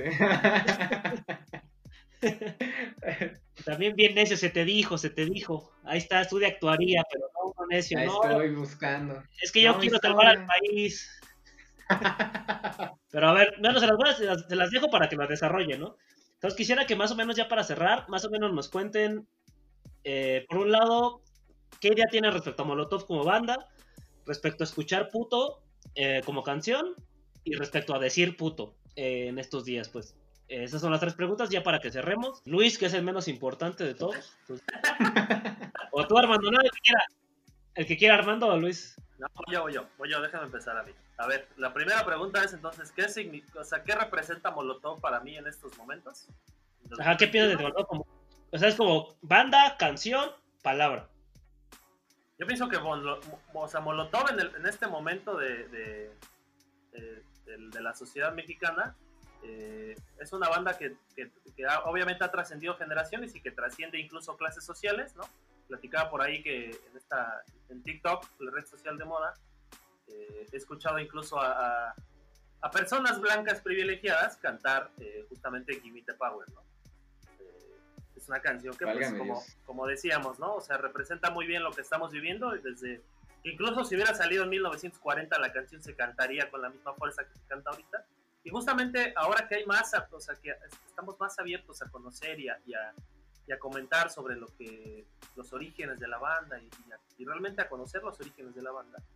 Como lo decía Axel, ¿no? Es una banda que pues son, no, no son gente que empezaron desde abajo, son gente que justo hubo, hubo esta posibilidad de, de que, de que con el dinero que tenían darle voz a su discurso, ¿no? Y justamente hacerse visibles. Entonces, también por ahí hay que pensar lo que podría representar esta banda eh, para, para cierto sector de la sociedad, ¿no? Y ahora, ¿qué, qué, cómo, qué, qué representa eh, la canción o, o- o cómo veo la canción en 2021? Pues Aquí quiero comentar algo rápido, o sea, es, es, es un poquito eh, tomar un poquito del discurso que cada uno de ustedes ha, ha venido diciendo a lo largo de, esta, de este episodio. Justamente como lo dijo Armando, la canción no elimina la homofobia. Y es como esto que pasó con el gobierno, ¿no? El gobierno así se quebró la cabeza pensando en una estrategia, una sola, que ayudara a eliminar la obesidad infantil en México. Y se le ocurrió la grandiosa idea de quitar a Chester Chetos. A huevo. Ya con eso. Ahora los niños van a la tienda y dicen, ¿me da este, unos chetos? Ah, sí, niño, pero es que ya no viene este Chester Chetos. Ah, bueno, entonces me da una pera, por favor. O sea, es una tomada, ¿no? La canción no elimina la homofobia, así como el gobierno con su pinche estrategia para eliminar la- la obesidad infantil. La- el primer paso fue eliminar a Chester Chetos y, a- y al gancito. O sea, no, no, o sea, Es que lo que tú no sabes, Luis, es que es, es- es gradual. El siguiente paso es eliminar los chetos. Ah, Sí. ¿qué crees? Claro. Sí, sí, sí. Claro, por supuesto. ¿no? Y sí, o sea, y. Bueno, o sea, ahí da el salto para lo que representa decir puto en 2021. Y lo decía Daniel al principio, ¿no? En círculos cerrados, hables, habla como quieras. O sea, no, no, no se pretende en círculos cerrados probablemente decir puto en un ambiente de, de- hombres heterosexuales, eh, quizás entre dos amigos platicando, no sé, ¿no? O sea, es, podría ser algo menos cuestionable que justamente decir puto cuando tu discurso es visible a gran parte de la sociedad, ¿no? Eh, hay que tener cuidado, ¿no? Con, con dónde usar la palabra, cómo usarla y, y- lo que representa para la comunidad, lo que decía Axel. Es una palabra que ya se dijo que lastima. Hay otras maneras de decirlo y hay otras maneras de usarlo, ¿no? Y no necesariamente, pues, decir, este, de- decir puto, entonces, eh, es que, ah, es que puto me representa como mexicano, ¿no? Para cerrar nada más mi comentario, me parece muy buena idea y me parece la anécdota que contó Daniel del, del bar este en República de Cuba, la resignificación de la canción o la resignificación incluso de la propia palabra, de las connotaciones que ha adquirido desde el momento de su nacimiento hasta este año 2021. Es, un, es el camino, yo creo que es un camino increíble que, debe- que se debería intentar y es un camino que evidentemente eh, necesita la fuerza de voluntad de todos. Yo creo que eso es, eso es como, como lo que yo pienso en torno a la palabra, a la banda y, al, y a la propia canción. ¿no? Dices, Luis, no, sí, lo que decía Daniel de lo que vivió allá en Cuba. En pues sí, ¿no? A ver, este, a ver, Armando, vas tú ahora. Me quedé pensando en lo que dijo Luis. Creo que tiene razón, es algo que no, no comentamos mucho. Me gustaría ver si Daniel tiene una opinión ahorita, que es, hay ciertas voces que se imponen, ¿no? Desde todos lados. Y parece que hay también como una homosexualidad hegemónica, por de- o, un, o un discurso homosexual hegemónico. Y que de alguna manera intenta imponerse e intenta imponer también una visión, una normalización de lo que es ser gay incluso. Me gustaría que tú, si puedes ahorita nos comentes algo de eso, aunque sea rápido, porque sí me pareció un tema muy interesante también. Eh, y respecto a tus preguntas, Axel, yo te lo voy a decir en cortito. Número uno, Molotov como banda, para mí son dos cosas. Por un lado, chaborruqués. Ya, ya pasó tu tiempo. ya Con todas sus letras. tiempo, con todas sus letras. Pero por otro lado, paradójicamente, es atemporal. Como ya nos lo demostraste. ¿no? Es atemporal y eso es problemático. Y eso es problemático. Porque si efectivamente a, las, a la chaviza, a las generaciones que nos están, este, que nos van a suceder, le sigue siendo atractiva la banda y su discurso y su lenguaje y sus canciones, entonces es de urgencia lo que estamos haciendo ahorita, lo que estamos haciendo hoy, sí es importante hablar de esto, seguir analizando la canción de Puto y sus implicaciones. Escuchar Puto en el 2021, pues sí, hay que seguirla escuchando porque necesitamos seguir hablando sobre ella y necesitamos seguir hablando sobre la palabra. O sea, como dijo Daniel, no es un tema que haya quedado en el pasado, al contrario, ahora lo que estamos viendo son nuevas aristas, nuevas dimensiones del mismo problema que lo atraviesan, como la clase, como la raza, y que siguen estando ahí, y que realmente ni, ni siquiera se han tratado muchos de ellos. Y decir puto en 2021, pues yo pienso que, que la palabra puto debemos de, de consignarla a una paradoja, como la paradoja de Pinocho. Puto, puto necesariamente tiene que funcionar en 2021 como una paradoja que sería la siguiente. Puto el que diga puto. Puto el que diga puto. Así de simple. O sea, y, en- como todo, y en como toda la, la complejidad semántica de la palabra, ¿no? Puto el que diga puto. Solo quien se reconozca en esa identidad puede usar legítimamente la palabra y el que no, puto. Ay, eh, ¿Sabes qué? ¿Sabes qué? Armando está bien cagado porque yo lo había pensado así mismo, pero con lo- la gente que dice básico. O sea, a mí ahorita se me hace bien básico decir básico, pues, es así como bien de básico, la verdad. Y tienes razón. O sea, es decir, dicho así, o sea, haz de cuenta así, toma, toma tal cual tu definición de, de que no, se refiere al cobarde y tal. Exacto, eso eres tú, güey, si dices eso, güey. Exacto, muy bien. Antes de contestar las preguntas así rapidísimo, em, respecto a lo que tú dices sobre el ser, el deber ser homosexual, es todo un tema. Eh, no me daría ahorita tiempo de abordar todas las aristas, pero se me ocurren dos ejemplos. El primero de ellos es que en la administración de Barack Obama, para justificar eh, los ataques a Oriente, uno de los tantos discursos era este, Medio Oriente, para ser más precisos, ¿no? Uno de los discursos era, es que los árabes son homofóbicos, ¿no? Este, necesitamos llevar la democracia norteamericana con todo y, y lo que eso significa que son los derechos humanos, ¿no? Los gringos y los europeos se asumen como paladines de los derechos humanos. Entonces, eh, está bien matar árabes eh, porque somos progres, ¿no? Porque todos somos pro LGBT, pues somos este, feministas, somos lo que tú quieras, y ahora que ganó Joe Biden y que tiene una trans en su administración, bueno, ahora es como, wow, ¿no? El sueño húmedo de todo neoliberal. Este, ese sería como uno de los principales inconvenientes, ¿no? Segundo lugar, es eh, lo que se hace en términos de colonización cuando llevamos un movimiento LGBT que además, como mencionaba, parte de Estados Unidos y de Europa en gran medida. O sea, cuando reconocemos el inicio, digamos, de las luchas de las di- disidencias sexuales en el 68, 69, con los eh, disturbios de Stonewall en Estados Unidos, que están profundamente ligados con el, mayo del 68 y todo esto que, ya se, se, comenta, ¿no?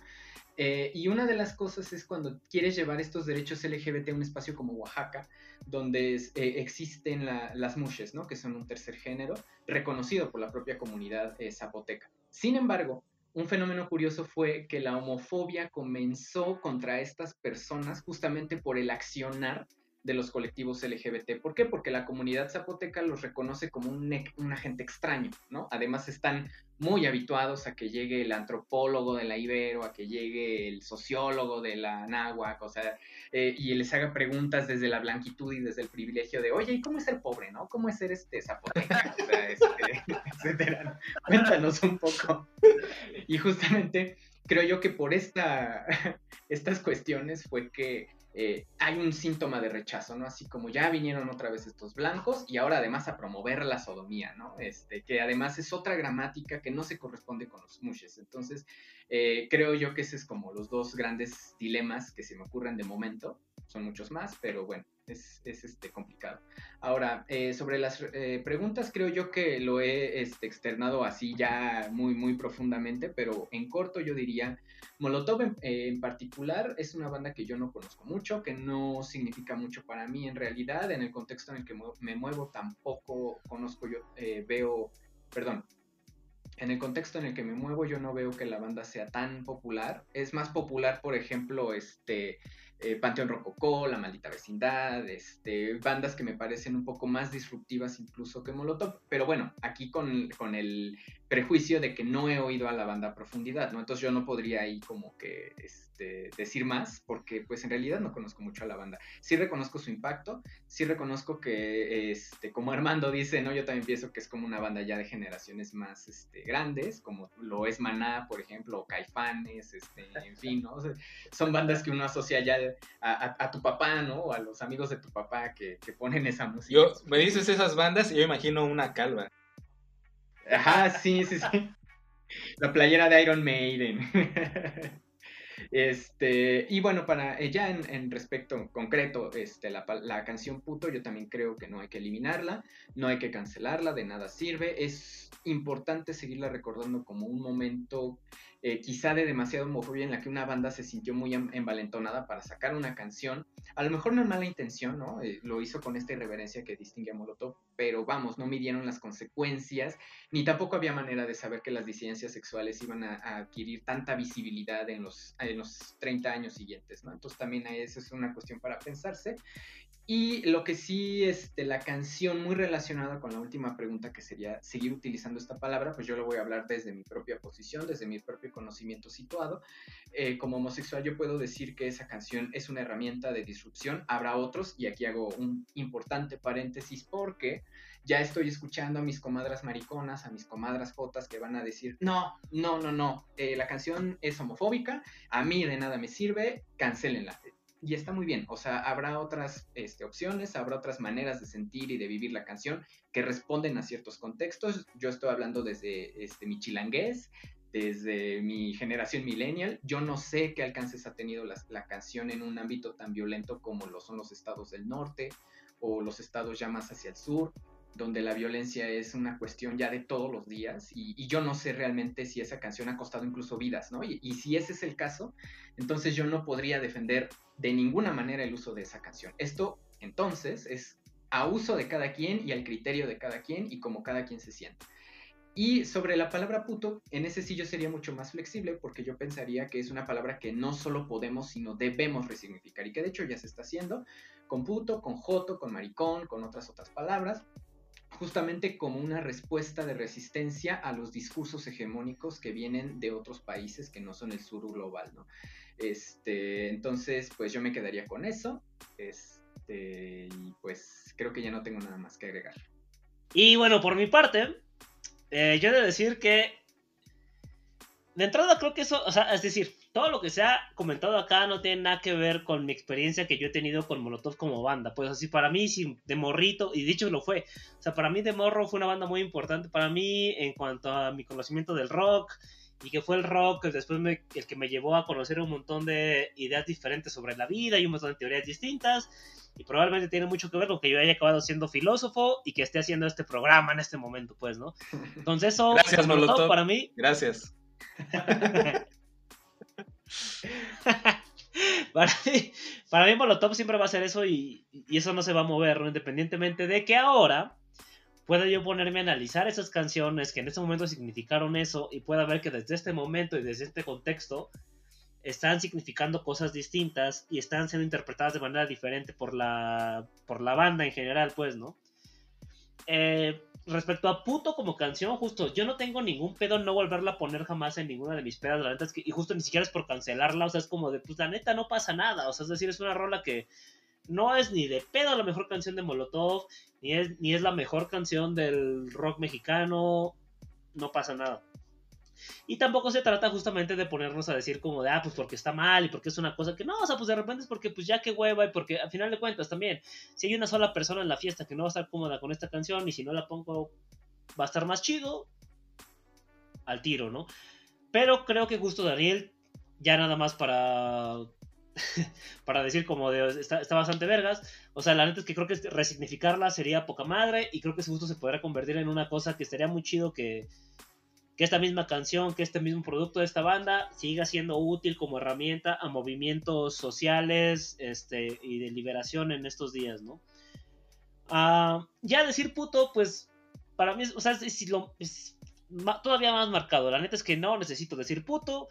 Creo que deberíamos de justamente toda la bola de güeyes que se creen cagados, todos los que son los pinches payasitos de la clase y los cagaditos del grupo, hay que ponernos a pensar en otras pinches palabras. O sea, es decir, y las vamos a encontrar para referirnos al pinche ojete que se toma tus chelas, güey, al pinche ojete que trabaja de político y que ahí anda lamiéndole los huevos al este diputado local. Vamos a encontrar otras palabras, no se preocupen, morros, estamos bien, seguramente a alguien se le va a ocurrir, se va a pasar la voz y vamos a encontrar otra manera de decirle a esta gente. Y dejemos en paz a nuestra, o sea, justamente si- si- si nuestra banda homosexual nos está diciendo, o nuestra banda de la comunidad nos está diciendo, sabes que eso nos caga, pues sabes que hay que dejarlos en paz, hay que dejarlos de chingar y busquemos otras alternativas. Y yo más o menos esa es la, la conclusión general. Y no, ya no para sabes qué chaborruco te escuchaste, güey. Y no está mal ser chaborruco, también shout out a los chaborrucos, güey, todo bien. Porque todavía yo, Reconociendo su identidad. aparte soy, soy chaborruco joven, Armando. Todavía si me- que mí me diga chaborruco, o sea, estás mandando a la chingada un montón de gente de que está ahí a sus 45 con su playera negra todavía. Y ya por último, para ir cerrando ya completamente, Daniel, muchísimas gracias por estar acá. La neta creo que fue un programa bien vergas, o sea, creo que va a quedar acá un clasicazo. Va, va a estar muy, muy, muy chido. Yo le decía a Daniel que- que- Sí, sí. Necesitamos que Eh. regrese. O sea, yo me quedé con muchas ganas de preguntarle y hay muchos temas ahí que quedaron y que creo que estaría bien, vergas, que pudiéramos platicarlos más y analizarlos después. De entrada, el del antro gay, ya te tenemos firmado, Daniel, para que regreses para hablar del antro gay, ese se tiene que hacer. Y varios más que, que estaría chido que vinieras por acá. Entonces, pues sí, o sea, estaría muy chido tenerte por acá más seguido. No, pues de entrada de agradecerles nuevamente el espacio y la invitación. Este, además tener el honor de ser el primer invitado de Resentidos Podcast, siendo yo fan, sincero fan. Este, también ha sido un placer aquí compartir eh, todo este tipo de, de problemáticas. Me parece, sí quiero enfatizar esto, no quiero irme sin decir esto. Me parece un espacio de, resistencia muy interesante este podcast porque eh, yo les decía, ustedes quizá podrían verlo como eh, es un defecto que seamos puros hombres heterosexuales, ¿no? Yo lo veo más bien de esta manera. Creo yo que es un espacio que permite el diálogo entre hombres de ciertos temas que realmente no tocamos en ningún lado, ¿no? Porque son temas que atañen a sensibilidades, a otras cuestiones que no son de hombre, ¿no? Entonces, eh, creo yo que me parece un espacio de, eh, de, de cuestionamiento, de constante reflexión sobre un chingo de temas, o sea, han tocado ya la política, la economía, la religión y ahora este tipo de, de- de- temas, ¿no? Lo, lo LGBT, la- los insultos este, homo, homo, lesbo y transfóbicos y demás. Pues bueno, yo encantadísimo de cuando quieran. Este, acá, por acá nos estaremos viendo para hablar de cualquier tema relacionado con estas cuestiones. Y pues bueno, también me quedo con ganas de echarnos unas chelas ahora que se pueda, que ya que el Pues COVID vamos a echar nos deje chelas. reunirnos, echarnos Seguro. unas buenas chelas y pues platicar más a fondo, ¿no? Y pues Y bailar el vals Y de va- la eso suerte. era todo. Y bandita que nos y bailar el escucha. vas del obrero. sí. y ba- bandita que, los es- que nos escucha, no olviden que también pueden seguir escuchando a Daniel en Las Cosas Dichas. También échense una vuelta a, a ese podcast, nosotros que nos están escuchando. Casi, casi podríamos decir que ahí se originó Resentidos Podcast. Entonces, créanme que pueden encontrar ahí cosas también muy chidas y muy interesantes. Así es, síganos en redes sociales, yo haciendo el comercial. Este, tenemos vas. Facebook, tenemos Instagram, este, y nos pueden escuchar en Spotify, en Google Podcasts, en, en, en iTunes, y no me acuerdo, ah, y en iVoox. Este, entonces ahí, por favor, síganos, denle like, suscríbanse para también recibir todo nuestro contenido. Apenas estamos empezando videos en vivo sobre diversos temas, apenas hablamos de la serie de Good Place, ahí si le quieren echar una, una visitadita, pues adelante. Y pues, Hubieras nuevo, invitado al Axel. gracias. El Axel tiene muchos comentarios sobre, sobre The Good Place. ¿Ah, sí? ¿Buenos o malos? Malos, le caga a este güey, quién sabe qué pedo. A mí me parece buena serie por los temas que toca. A No todos, Daniel, a todos. desarrollo. Solamente Axel. Podemos armar un en vivo de eso si quieren un rato, un día, igual una hora nada más rápido, estaría cagado. Este, oye, pero rápido, Daniel, este, ¿tienes este, igual redes personales? No sé si quieras dar también, o con, con las del podcast. Sí, claro, en, en Instagram me pueden encontrar como Aspasia Milesia. No sé si eh, podamos este, escribirlo por ahí en la Sí, sí, publicación. lo, lo ponemos Eh, ahí. Ajá, eh, como Aspasia Milesia en Instagram, en Twitter también bajo el mismo nombre y en Facebook pues estoy como Daño, Dano Yáñez. Ten- tengo al Chims este, como en el espacio, entonces para que me ubiquen rápido. Este, y pues ya ahí cualquier cosa. Y bueno, aprovechando el espacio que Resentidos Podcast me ha permitido, me ha dado en esta ocasión, pues quisiera también invitar a la audiencia, si es de su interés, a un curso que estoy organizando se llama Ética del Placer y Filosofía Antigua. Lo que vamos a hacer ahí es abordar ciertas temáticas eh, ya vislumbradas por ciertos autores de la antigüedad. Estoy hablando de Platón, de Epicuro y de Aristóteles. Y de lo que se trata es de eh, hacer una lectura queer, una lectura torcida de la filosofía antigua para resignificarla, para cuestionarnos la cuestión del placer en una era en la que el capitalismo nos pone así como un imperativo el goce, así como tienes que disfrutar, pero siempre en términos de consumo, ¿no? Entonces, ¿cómo podríamos hacer frente a ese monstruo de, eh, eh, hiperconsumista que además está integrando a las eh, comunidades LGBT, ¿no? O sea, ya en Netflix y en todos lados hay este, series para la comunidad y pues bueno, hay que hacer frente y cuestionarnos a todo esto, ¿no? Pues ahí tienen la información, ahí está el cartelito, vienen con cierto detalle los temas. Este, el costo, bueno, pues ahí viene, son 600 varitos, pero bueno, creo yo que, este, eh, a ver, déjalo corto ahí. Eh, no se preocupen, o sea, hay, hay obviamente facilidades de pago, hay este, flexibilidad, este, y pues ojalá que, que les sea atractivo porque creo yo que es, un tema que vale la, la pena abordar. Si están interesados, interesadas, interesades, pues eh, pueden mandarme un correo electrónico a la dirección aspacia.milesia20 Repito, aspacia.milesia20 Ahí me pueden escribir. Este, diciéndome, oye, ¿qué pedo? Pues me interesa el curso y pues ya yo les paso toda la información, el programa, las lecturas, ya no hay que hacer ningún gasto extra fuera de lo que es el, el donativo. Y pues bueno, este, ojalá les sea de su, de, de su entera satisfacción el curso y pues bueno, ahí están las redes sociales también por si quieren este, que platiquemos un poquito al respecto. Escríbanle con confianza, preguntar es gratis. Y está, calado y está muy chido, eh, o sea, está muy chido. Da- Daniel es una de las pocas personas que yo conozco que hacen esos puentes de, tan interesantes y de una manera tan, tan este, coherente entre el pensamiento antiguo y problemáticas actuales, contemporáneas. Entonces, realmente, créanme que va a estar muy chido. Seguro. Ahí escríbanle y contáctenos. Pues bueno, muchas gracias a todos por el espacio y pues aquí nos estamos viendo. Que se la pasen muy bonito. Pues bueno, pues cuídense mucho, morros. Ahí nos andamos viendo la otra semana. Nos escuchamos. Vale. Igual, ah, síganos, Resentidos Podcast, igual ya saben, Facebook, eh, Instagram, este, ¿qué más? Like, Aquí, suscripción. Aquí, aquí suscríbanse. Suscríbanse aquí a YouTube. Y en Spotify Pues- también. Ahí nos, nos ayudan un chingo, la neta. Nos cuídense un chingo, nos, ahí nos andamos viendo. Nos vemos. Cámara.